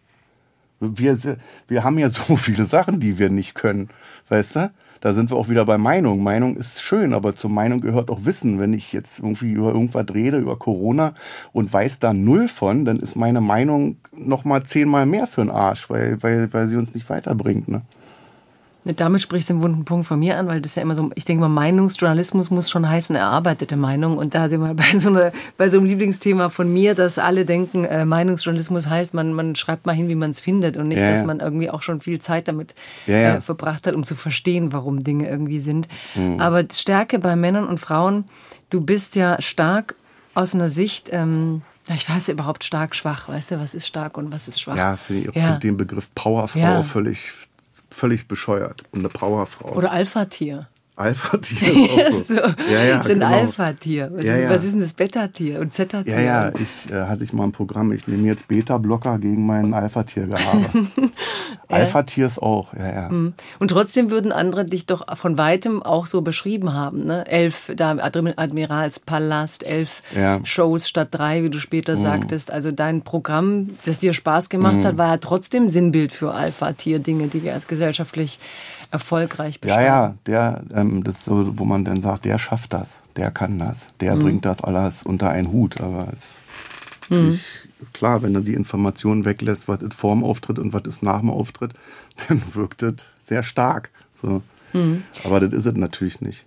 Aber du hebelst ja schon so manche Rollen Klischees aus. Es gibt, äh, du hast gesagt, du hast zum Beispiel Marga Stokowski bei dir im Podcast dann gehabt einmal ja. als Feministin und die hat dir dann diese ganzen feministischen Themen ja, ja. präsentiert und du hast gesagt, hey, boah, ey, ich bin alleinerziehender Vater und habe drei Kinder, also, die ich aufziehe. Also ich höre mir trotzdem natürlich von Feministinnen mal alles nochmal schön gerne an, aber zu dem Zeitpunkt war das nicht klar. So, und dann bist du, hätte ja auch, hätte ja sein können, dass ich so ein Macho-Typ bin, der sagt, ich lade mir die mal ein und ich weiß ja gar nicht, von was die da redet oder so, aber diese Sachen irgendwie, äh, wer, wer, wer macht heute Abend das Essen? Macht, macht das jetzt die Frau oder macht das der Mann? Äh, es bei mir nicht. Bei, gibt nur mich. Wann ich mache das Essen. So, wenn mhm. die Toilette äh, dreckig ist, mache ich die sauber. Und Kinder werden erzogen irgendwie. Und Wann war dir klar, dass man, das war damals nicht klar, wann war dir klar, dass du diese Dinge in der Öffentlichkeit haben willst? Äh, welche jetzt? Ja, sowas wie die das. Krankheit? Nee, nee, auch das, äh, das, deine Kinder, dass du jetzt sagst, Ja, es ja. war damals gar nicht klar, dass du alleinerziehender Vater ja. bist. Wann war dir klar, dass du das alles auch öffentlich haben willst? Also bei mir war, bei dem Buch war mir, war mir wichtig, dass ich gesagt habe, also wir hören immer so äh, äh, Sachen wie, lass mal so ehrlich sein, so lass mal ehrlich sprechen, lass mal einen Real Talk machen und dann denke ich immer, also jeder, der sagt, ich führe jetzt mal ein ehrliches Gespräch mit dir, der steht kurz davor, dass er abgeführt wird und zehn Jahre ins Gefängnis kommt, weil wir alle halt unehrlich sind. Aber dann habe ich so gedacht, naja, dann mach doch mal, mach doch mal ehrlich, sei mal ehrlich so, ne? Deswegen auch die Sache mit der, mit den Erektionsschwierigkeiten, das hätte ich auch weglassen können. Äh, wäre jetzt irgendwie das Buch, äh, äh, wäre wär dann auch nett zu lesen gewesen. Aber da dachte ich, das ist genau der Punkt. Das ist genau das, das Streuhaar hinten auf die Glatze, die äh, falschen Zähne und so, weißt du, also dass man da sagt, nee, lass mal ehrlich sein, auch wenn du, wenn du dann nicht so in Anführungszeichen toll bei rüberkommst, ne? wenn man dann sieht, oh Gott, der hat ja auch Schwächen. Ist ja auch nur ein normaler Mensch. Und bei den Kindern äh, habe ich Lass mich lange... da ganz kurz noch was sagen. Ja. Aber dass du das dann machst in diesem Buch, ich das so lese, weißt du, einfach, dass wir uns mal klar machen, was unsere eigenen Entscheidungen in anderen bewirken. Ich würde sowas wahrscheinlich normalerweise auch nicht ansprechen, Mhm. habe aber vorhin beim Lesen so gedacht, Mann, wenn der sich da durchgekämpft hat, dieses Mhm. Kapitel zu schreiben und das eben so zu machen, muss ich es auch schaffen, das den jetzt zu fragen. Also Ja. weißt du, so, Ja, du, ja. du löst ja ein äh, totales. Schneeballsystem aus mit, mit, mit, Ja, mit, aber mit toll diesem ist, Mut. weil dann viele Leute dann eben zum Urologen gehen oder Genau. äh, Frauen Brustkrebs checken lassen oder so, ne? dass man einfach sagt, ja klar, mach doch jetzt. Also meine größte Angst ist immer, dass ich zum Arzt gehe und der sagt, na, hätten sie mal vor zwei Jahren was gesagt. Weißt du, also dass man einen Punkt hat, wo, wo man immer zu spät ist, wo der sagt, ach, Ich denke dann ja immer, wenn hätte man hätte, hätte, hätte, weißt du. Und bei mir waren es halt damals 20 Jahre, wo ich dachte, wie doof bist du denn? Geh doch da einmal im Jahr hin. Oder jedes halbe Jahr. Weißt du, so eine Untersuchung beim Urologen dauert zwei Minuten, max. Ich glaube, manche leben ja dann auch so in der Fantasie, wenn sie dann gar nicht hingehen, wird es ja auch nie bemerkt. Weißt du, so, dass man es halt komplett wegverdrängen Ja, kann. dass der Knubbel, der irgendwo ist, äh, von alleine wieder zurückgeht. Ja. Und mit den alleinerziehenden Kindern, weil ich kenne, das hat mich deswegen auch so beschäftigt, oder ein paar Mal im Leben habe ich einige Männer getroffen, die auch alleinerziehend Ja, ja. waren. gibt 250.000 Ja, von uns in und Deutschland. beruflich extrem erfolgreich, aber niemand wusste das. Also Mhm. die haben alle in ihrem beruflichen Umfeld verheimlicht, dass sie die alleinerziehenden Männer sind, wo ich Mhm. Es- mich auch gefragt habe, was es- ist da denn es- jetzt es los? Fragt man einen alleinerziehenden Mann oder auch eine Frau, das ist ja genau das Gleiche, äh, äh, dass die werden auch benachteiligt im Job. Auch da würde man sagen, naja, wir nehmen mal lieber den Krömer, der hat ja keine Kinder, äh, äh, der ist ja nicht so, ist ja nicht so ein Risikofaktor. Weißt du, bei Kindern ist immer irgendwas. So kann sein, dass ich zu spät komme, dass ich vielleicht gar nicht komme, dann ist da was, ich muss früher los und so. Und äh, wirst du auch noch benachteiligt halt. Und bei den Kindern, das wollte ich nur sagen, in meinem Buch will ich gar nicht, wollte ich gar nicht, so, ne, dass ich da äh, in die Tiefe gehe. Deswegen haben die Kinder auch keinen Namen und die haben kein Alter und es gibt keine Geschichten über die Kinder. Aber um den Zusammenhang zu erklären, warum da so Stress ist, stell vor, ich hätte das weggelassen, dass ich vier Kinder habe und hätte in dem Buch immer geschrieben, ich hatte Stress. So, also wo kommt der Stress dann her? Und um das zu, zu kapieren, äh, habe ich die Kinder, über die sowieso die Presse schon vor zehn Jahren hat sie mal geschrieben, irgendwie, dass ich drei Kinder habe, hatte mich dann auch ein bisschen genervt irgendwie, weil ich immer dachte, nee, ich habe vier Kinder. Und dann haben wir das mal geklärt. So, der Krömer hat vier Kinder, ist alleinerziehend und mehr gibt es da nicht zu erzählen oder möchte ich halt nicht erzählen, weil ich die Kinder nicht, die Geschichten der Kinder nicht nutzen möchte, um jetzt hier oder woanders gut dazustehen. Auch das hat mir gefallen, weil es gibt heute auch so eine Art, die Kinder immer in den sozialen Medien mitzupräsentieren. fürchterlich, ja, wo ich immer so denke, das. Kind hat doch keine Ahnung, dass es Kleine jetzt das Kinder, Füßchen die dann zeigt. irgendwie halb Nacken, Ja. Nutella verschmiert am Mund, wirklich manchmal ungünstige Kinderfotos einfach auch, wo ich so denke, was ist, wenn das Kind das mit 30 denn sieht? Du kriegst die Bilder ja nie wieder raus. So. Mhm. Da muss man schon fragen. So. Wir fragen uns ja auch, darf ich ein Foto mit dir machen? Darf ich das bei Insta reinstellen? Äh, ähm, und da müsste man auch abwarten, bis die Kinder 18 sind und dann fragen, irgendwie, darf ich dich, Ich auch wenn ich dein auch. Vater bin, äh, äh, äh, dich da ver, ver, verwursten. Für meinen Fame halt, ne? Ja, ja, genau, Das ist doch das geil. ist Stell mal vor, irre, ich hätte ja. jetzt hier meine vier Kinder und dann würden wir schön mit einem Fotografen irgendwie an die Spree noch gehen. Und das wäre doch mein Fame, weißt Mhm, du? toller Typ, toller Vater mit den vier Kindern, hatte alles im Griff. Guck ihn dir an, erfolgreich bis zum geht nicht mehr, weißt du? Total verlogene Scheiße auch. Mhm. Man müsste eigentlich, wenn so ein Streit ist irgendwie mit allen vier Kindern, wenn die Fetzen fliegen, dann müsste der Fotograf reinkommen, weißt du? Was bedeutet das? Weil das ist dann eigentlich? echt, das ist dann wieder real, so, mhm. weißt du? Aber nee, ich mag auch nicht so Prominente, die dann Biografien schreiben über ihre Kinder denn oder so. Das kann man irgendwann, wenn die volljährig sind, äh, äh, würde ich sie auch fragen vorher, aber. Und warum glaubst du, sonnen sich manche Männer so in diesem Ich bin Vater und ähm, hier toller Vater? Und man kriegt ja dann auch immer so viel Applaus. Ich glaube, es gab neulich ja, so einen ja. ganz witzigen äh, Bericht aus irgendeiner Lokalpresse, wo zwei Männer gezeigt wurden. Michael und Jürgen haben äh, Elternzeit genommen, zwei Monate. Ja, ja, toll, so. super. Und dann war es ein ganzer Bericht in der Tagespresse. Das ist auch immer so, dass man dann oh Gott, sie sind alleinerziehender Vater. Dann denke mhm. ich, dann schäme ich mich immer ein bisschen, weil ich dann an die alleinerziehenden Muttis denke. Also, äh, wo ich dann denke, das ist jetzt nichts Besonderes. So, das ist, auch da sind wir aber noch nicht aufgeklärt, auch ein bisschen verklemmt noch und so. Mhm. Bist du solidarisch dann mit den feministischen Themen? Also, also sind dir Frauen, die dann für solche Fragen kämpfen, näher als. Ähm, ja, klar. Mh. Fühlst du also dich dann diese, mitgemeint? Also ist das mir geht es immer um Gleichberechtigung, mhm. ne? auch so wie vorhin mit Flüchtlingen und so, Rassismus und so. Das, da geht es bei mir um Gleichberechtigung. Jeder ist, ist, ist, wird gleichberechtigt irgendwie und bei Frauen ist es genauso. Mit Verdienst. So, wenn jetzt der Jürgen zwei Monate frei nimmt und äh, die Frau irgendwie aber schon angeschissen wird, wenn sie mal fragt, ob ich einen Monat frei haben kann oder so. Ne? Gibt es was, worüber du keine Witze machen würdest? Also Kinder würdest du nicht erzählen, aber also die Geschichten, aber gibt es was, worüber du keine Witze machen würdest? Ja, viele. Also über ähm, sozial Schwächere zum Beispiel. Dass ich immer, ich weiß nicht, ob das ob das jemals aufgefallen ist, aber ich äh, trete immer nach oben. So. Mein Vater hat immer gesagt, wenn du dich mit jemandem prügeln möchtest, muss der immer ein Kopf größer sein als du. Niemals jemand nehmen, der, der ein Kopf kleiner ist. So. Und äh, ich habe mir das angenommen so, und habe mich nie geprügelt. Weißt du? Also die, die einen Kopf größer waren, da dachte ich immer, nee, das tut dann weh, wenn die zurückhauen. Und dann dachte ich an die Kleinen, dachte an meinen Vater und wusste, okay, dem darfst du auch keiner hauen. Ist aber auch ein Riesenthema in Deutschland immer wieder, weil es gibt ja viele, die jetzt meinen, jetzt muss man die Witze eigentlich über die Minderheiten machen weil die ja jetzt teilweise auch so anstrengende Diskurse fahren. Ne? So mit, auch mit äh, Lisa Eckert war ja eine Riesendebatte. Ja. Äh, ist das antisemitisch? Maxim Biller hat geschrieben, auf jeden Fall antisemitisch. Ja. Ähm, aber nicht nur sie. Ich meine, äh, Dave Chappelle hat in den USA auch so ein Programm gemacht gegen die Woke-Bubble, wo mhm. er Leute angreift mit ethnischen, äh, also mit ethnischen Minderheiten angreift mhm. und sagt, ich bin ja selber ein Schwarzer, meine Frau ist Asian American mhm. und da gibt es Auswüchse, die mich so nerven und auf eine Art ist es aus seiner Sicht trotzdem ein nach oben treten, mhm. weil er sagt, die bestimmen ja gerade im öffentlichen Diskurs, was sein kann. Mhm. Also die sagen ja, die Macht ist nicht mehr die Politik und einfach nach oben, sondern die Macht sind auch die, die mit dem Shitstorm eine Karriere zerstören können. Ja, ja, da sind wir wieder bei Meinung. Ne? Ja, ja. So. Ist das für dich nach oben treten, nach unten treten oder ist es gar nicht so dein Feld? Habe ich mir noch kein Copy gemacht. So. Also ich bin noch so bei, bei, bei Reichsbürgern und bei, bei Verschwörungstheoretikern, so die Erde ist eine Scheibe, so dass ich mir die vornehme, jetzt auch fürs Programm, glaube ich. Dass ich da dann so denke, ähm, müssen wir uns, also sind das Leute, mit denen man sich hinsetzen muss? Ich glaube, das hat Habeck mal gesagt, dass er gesagt hat, also ist eine Demokratie, man muss mit jedem reden, aber ich setze mich natürlich jetzt nicht eine Stunde hin mit jemandem, der mir sagen möchte, dass die Welt eine, ähm, dass das eine Scheibe ist. Mhm.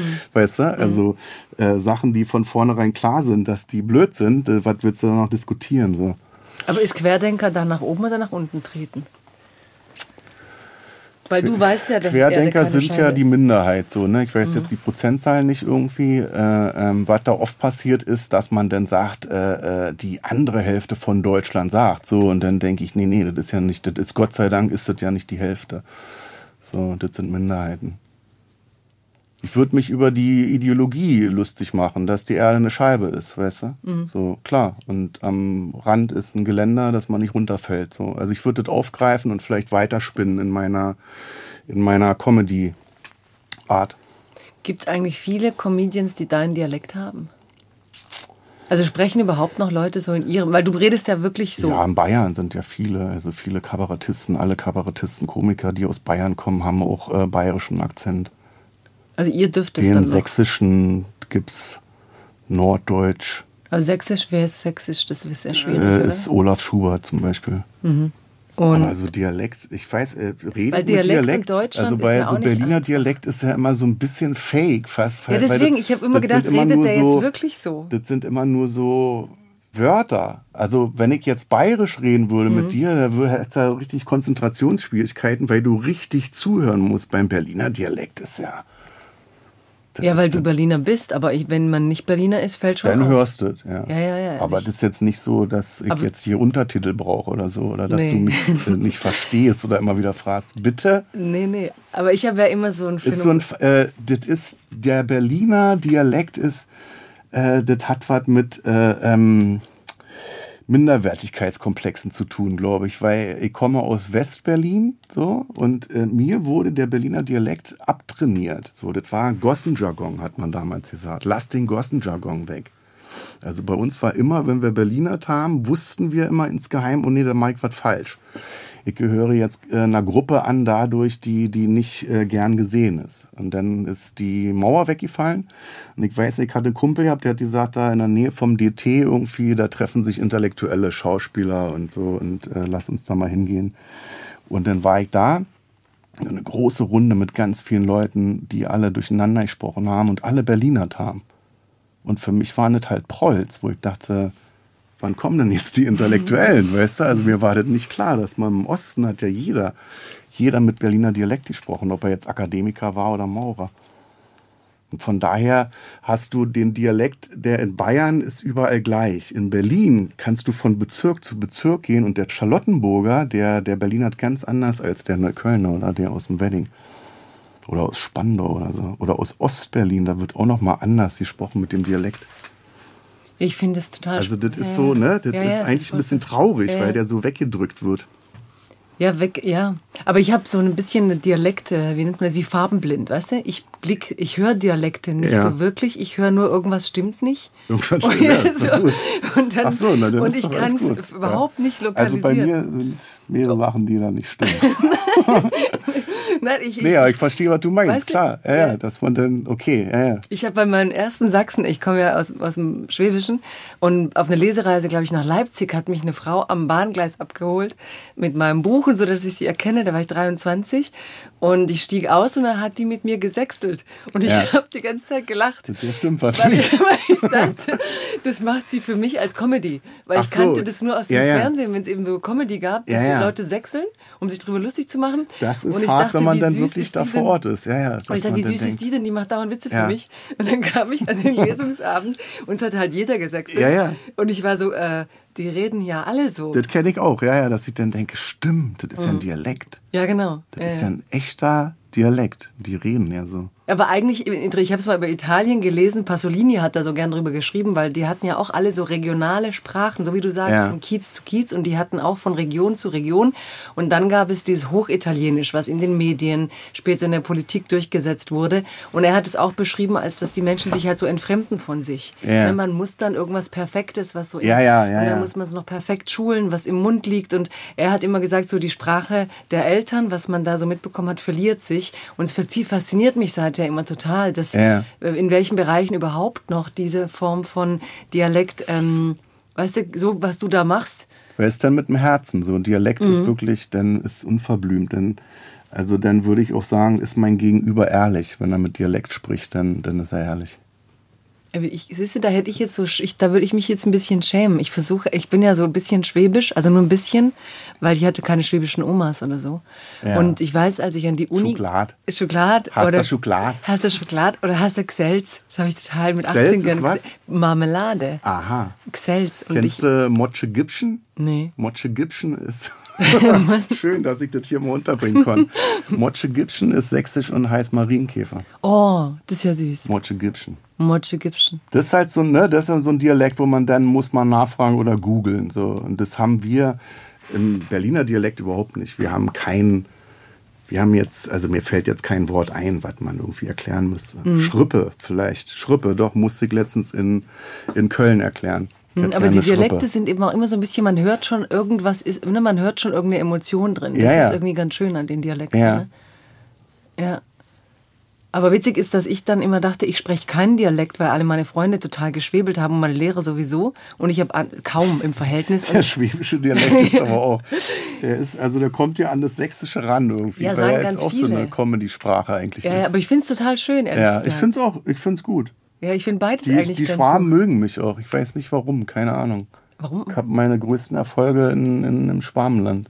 Da gibt es wahrscheinlich viele auch so Arbeiter die das mögen, dass du so ehrlich bist. Es war 2004, da hatte ich meinen ersten Auftritt in Stuttgart im Renitenztheater, so im, okay, im damaligen kleinen, kleinen Renitenztheater noch. Und an dem Tag wurde in Berlin Harald Junke begraben. Der wurde äh, aufgebahrt, glaube ich, in einer Gedächtniskirche und so. Und ich kannte den früher nicht. Also jetzt nicht persönlich, kannte die Filme und wusste, wer er ist. Und hatte so ein Gefühl von, dass ich als Berliner da jetzt dabei sein müsste. Eigentlich müsste jetzt auch an der Gedächtniskirche stehen und äh, äh, ihn da dem, den, den letzten Gruß zuteil werden lassen. Und war dann im Renitenztheater und dachte, ist das scheiße hier, der erste Auftritt, Schwabenland und so, die mögen mich nicht, die hassen mich bestimmt, die machen mich fertig und so. Die, die, die, die, die teeren und federn mich dann. Ganz beschissener Tag heute. Und dann bin ich da aufgetreten und es war bombastisch. Es war so wie, wie, wie so eine Liebe anfängt, ja? dass man sich verliebt und sagt, so jetzt, also nie wieder in meinem Leben ohne, ohne Schwabenland. so, auch dieser Schwabenhass hier in Berlin oder so, habe ich nicht. Ich finde die ganz toll. Das sagst du nur, um nett zu mir zu sein. Nee, nee, nee, sag ich immer. Sag ich immer auch hier Hamburger, da sagen immer alle, die sind so verkühlt und von oben herab und boniert und Hamburger kalt. finde ich auch super. Die in Hamburg, die sind so albern, dass mhm. die lachen, bevor der Vorhang aufgeht. Da also, lachen also, die schon. Ja, ja, und sie duzen das, auch sehr schnell, was ich irgendwie mag. So ein, also das sind Klischees. Ja, ja. Und, und sie haben den, bei den Schwaben genauso. Auch bei den Bayern. Ich bin unheimlich gerne in München. So. Und wo bist du nicht mich, gerne, frage ich jetzt mal so. Dann, da, wo die Leute mich nicht äh, mögen. So. wo, wo, mögen sie dich denn nicht? Äh, äh, weiß ich nur nicht. Siehst du? Ich muss dich noch was fragen. Also ich bin immer verdammte Zeit da gerne, wo halt Leute sind, die, äh, die lachen. Und dann sind das meine besten Freunde. Ich muss dich noch was fragen aus dem Buch, weil da hast du gesagt, ähm, diese, du hättest eben elf Ver äh, Veranstaltung, so Tour gemacht und jemand hätte dir sagen müssen, dass das nicht geht, dass das dich kaputt macht, dass nach drei Schluss sein muss ja. und du hättest deine Grenzen nicht kapiert. Ja. Ist das jetzt für dich Freiheit oder Unfreiheit, so eine Grenze anerkennen zu müssen?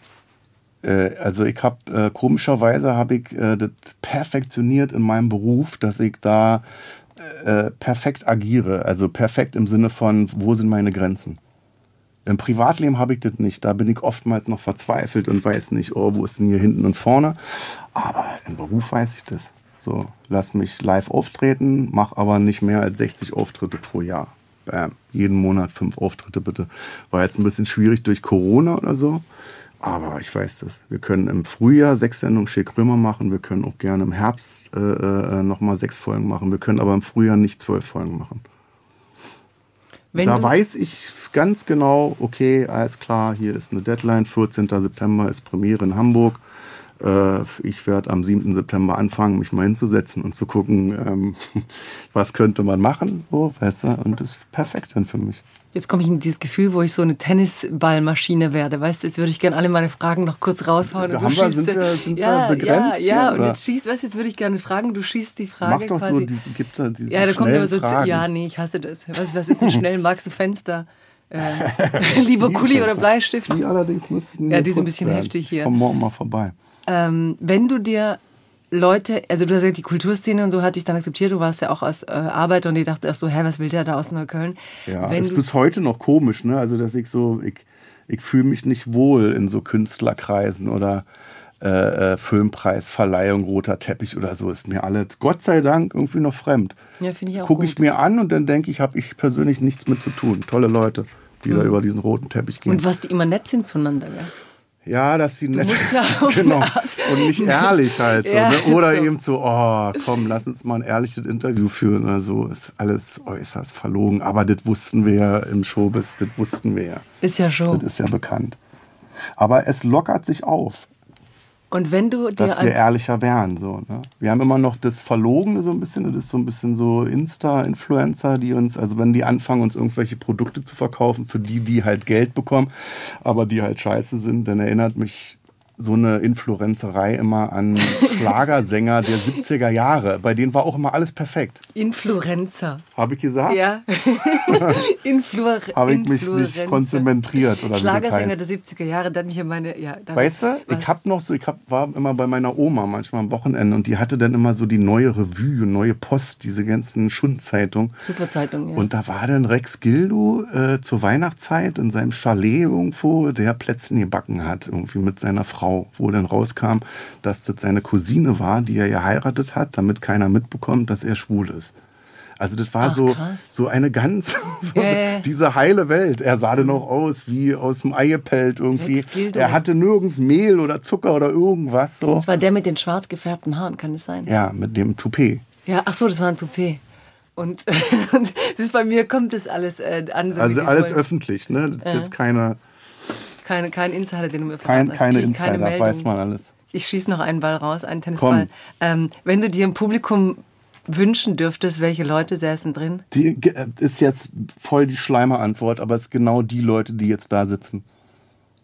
Voll die Schleimer-Antwort, gebe ich es, dir jetzt gerade so zurück. Es war, als ich angefangen habe, gegen die AfD zu schießen, irgendwie äh, äh, gab es richtig Tumult manchmal im Publikum, so wo gesagt worden ist, dir müsste man das Jochbein brechen oder ähm, ich schlag dich tot oder irgendwas, wo, wo ich auch Leute rausschmeißen musste. Also wo richtig so 50-50 Stimmung war im Publikum, wo ich dachte, da müssen wir dran arbeiten. Und das habe ich jetzt fünf, sechs Jahre gemacht, wie gesagt, und äh, meine Programme sind arschlochfrei jetzt. Und da sitzen jetzt Leute, ich war jetzt in, äh, wo war ich gewesen? In Dessau und mache die AfD-Nummer noch und alle applaudieren. Tolle Leute. Du hast zum Antworten eh nur noch 60 Sekunden. Warum ist Klaus Kinski ein Vorbild von dir? Oh, da brauche ich aber länger. Ja, sorry, das musst du jetzt mal als Heiko schaffen. Ich fand den, ich fand äh, Kinski immer geil mit dieser Ansage, äh, ich spiele das nicht, ich bin das. Das war immer so, ich spiele das nicht, ich bin das. Äh, in, zu, Im Zusammenhang mit Louis de Funès dem Choleriker, dem, dem, dem Zusammenscheißer. So. Also eine große Leitfigur, beide. Also hast du Geh auf die Bühne, scheiß irgendwelche Leute zusammen, ne? dieses Spielchen, nicht nach unten treten, äh, parodiere ich ja manchmal auch, dass ich dann öffentlich meinen Techniker zusammenscheiße. Weißt du, ich werde zusehen, dass du in Deutschland keine Arbeit mehr kriegst. Also so eine Sprüche, mhm. die man halt macht. Man hat eine Machtposition, der ist sowieso schon ganz unten und den mache ich fertig. Aber nicht den, der ein Kopf größer ist. Ne? Und also diese Mischung so, äh, Louis de Funès zu sein und äh, die Sachen aber nicht spielen, sondern wirklich erleben. So. Das fand ich immer geil. Also doch immer auf der Suche nach Ehrlichkeit, auch wenn das peinlich und unmöglich findest. Ja, klar. Das erinnert mich an so einen Germanistikprof, der einmal bei einer Szene, die ich total gut fand, im Buch gesagt hat, das wäre total peinlich, weil da versucht der Autor Unmittelbarkeit herzustellen. Das geht in der Literatur nicht. Unmittelbarkeit würde ich jetzt mit Ehrlichkeit gleichsetzen in der Literatur. Ja. Da habe ich einen Autor angerufen, einen Surkamp-Autor danach zu Hause und habe gesagt, mein Germanistikprof hat gerade gesagt, dass wir auf keinen Fall Unmittelbarkeit darstellen können in der Literatur. Dann meinte der nur so ein Scheiß, wir versuchen den ganzen Tag nichts anderes. Hm. Ja, klar. Hm. Also du willst ja mal Verbindung haben, so welches Thema, ne? Hm. Ich nenne dich jetzt nach zwei Stunden fast, kann ich sagen, ich nenne dich Alex. Ja, toll. Danke. Gut. War's das? Das war's. Okay. Danke, dass du da warst und uns die Zeit geschenkt ja, hast. Ja, danke für die Einladung.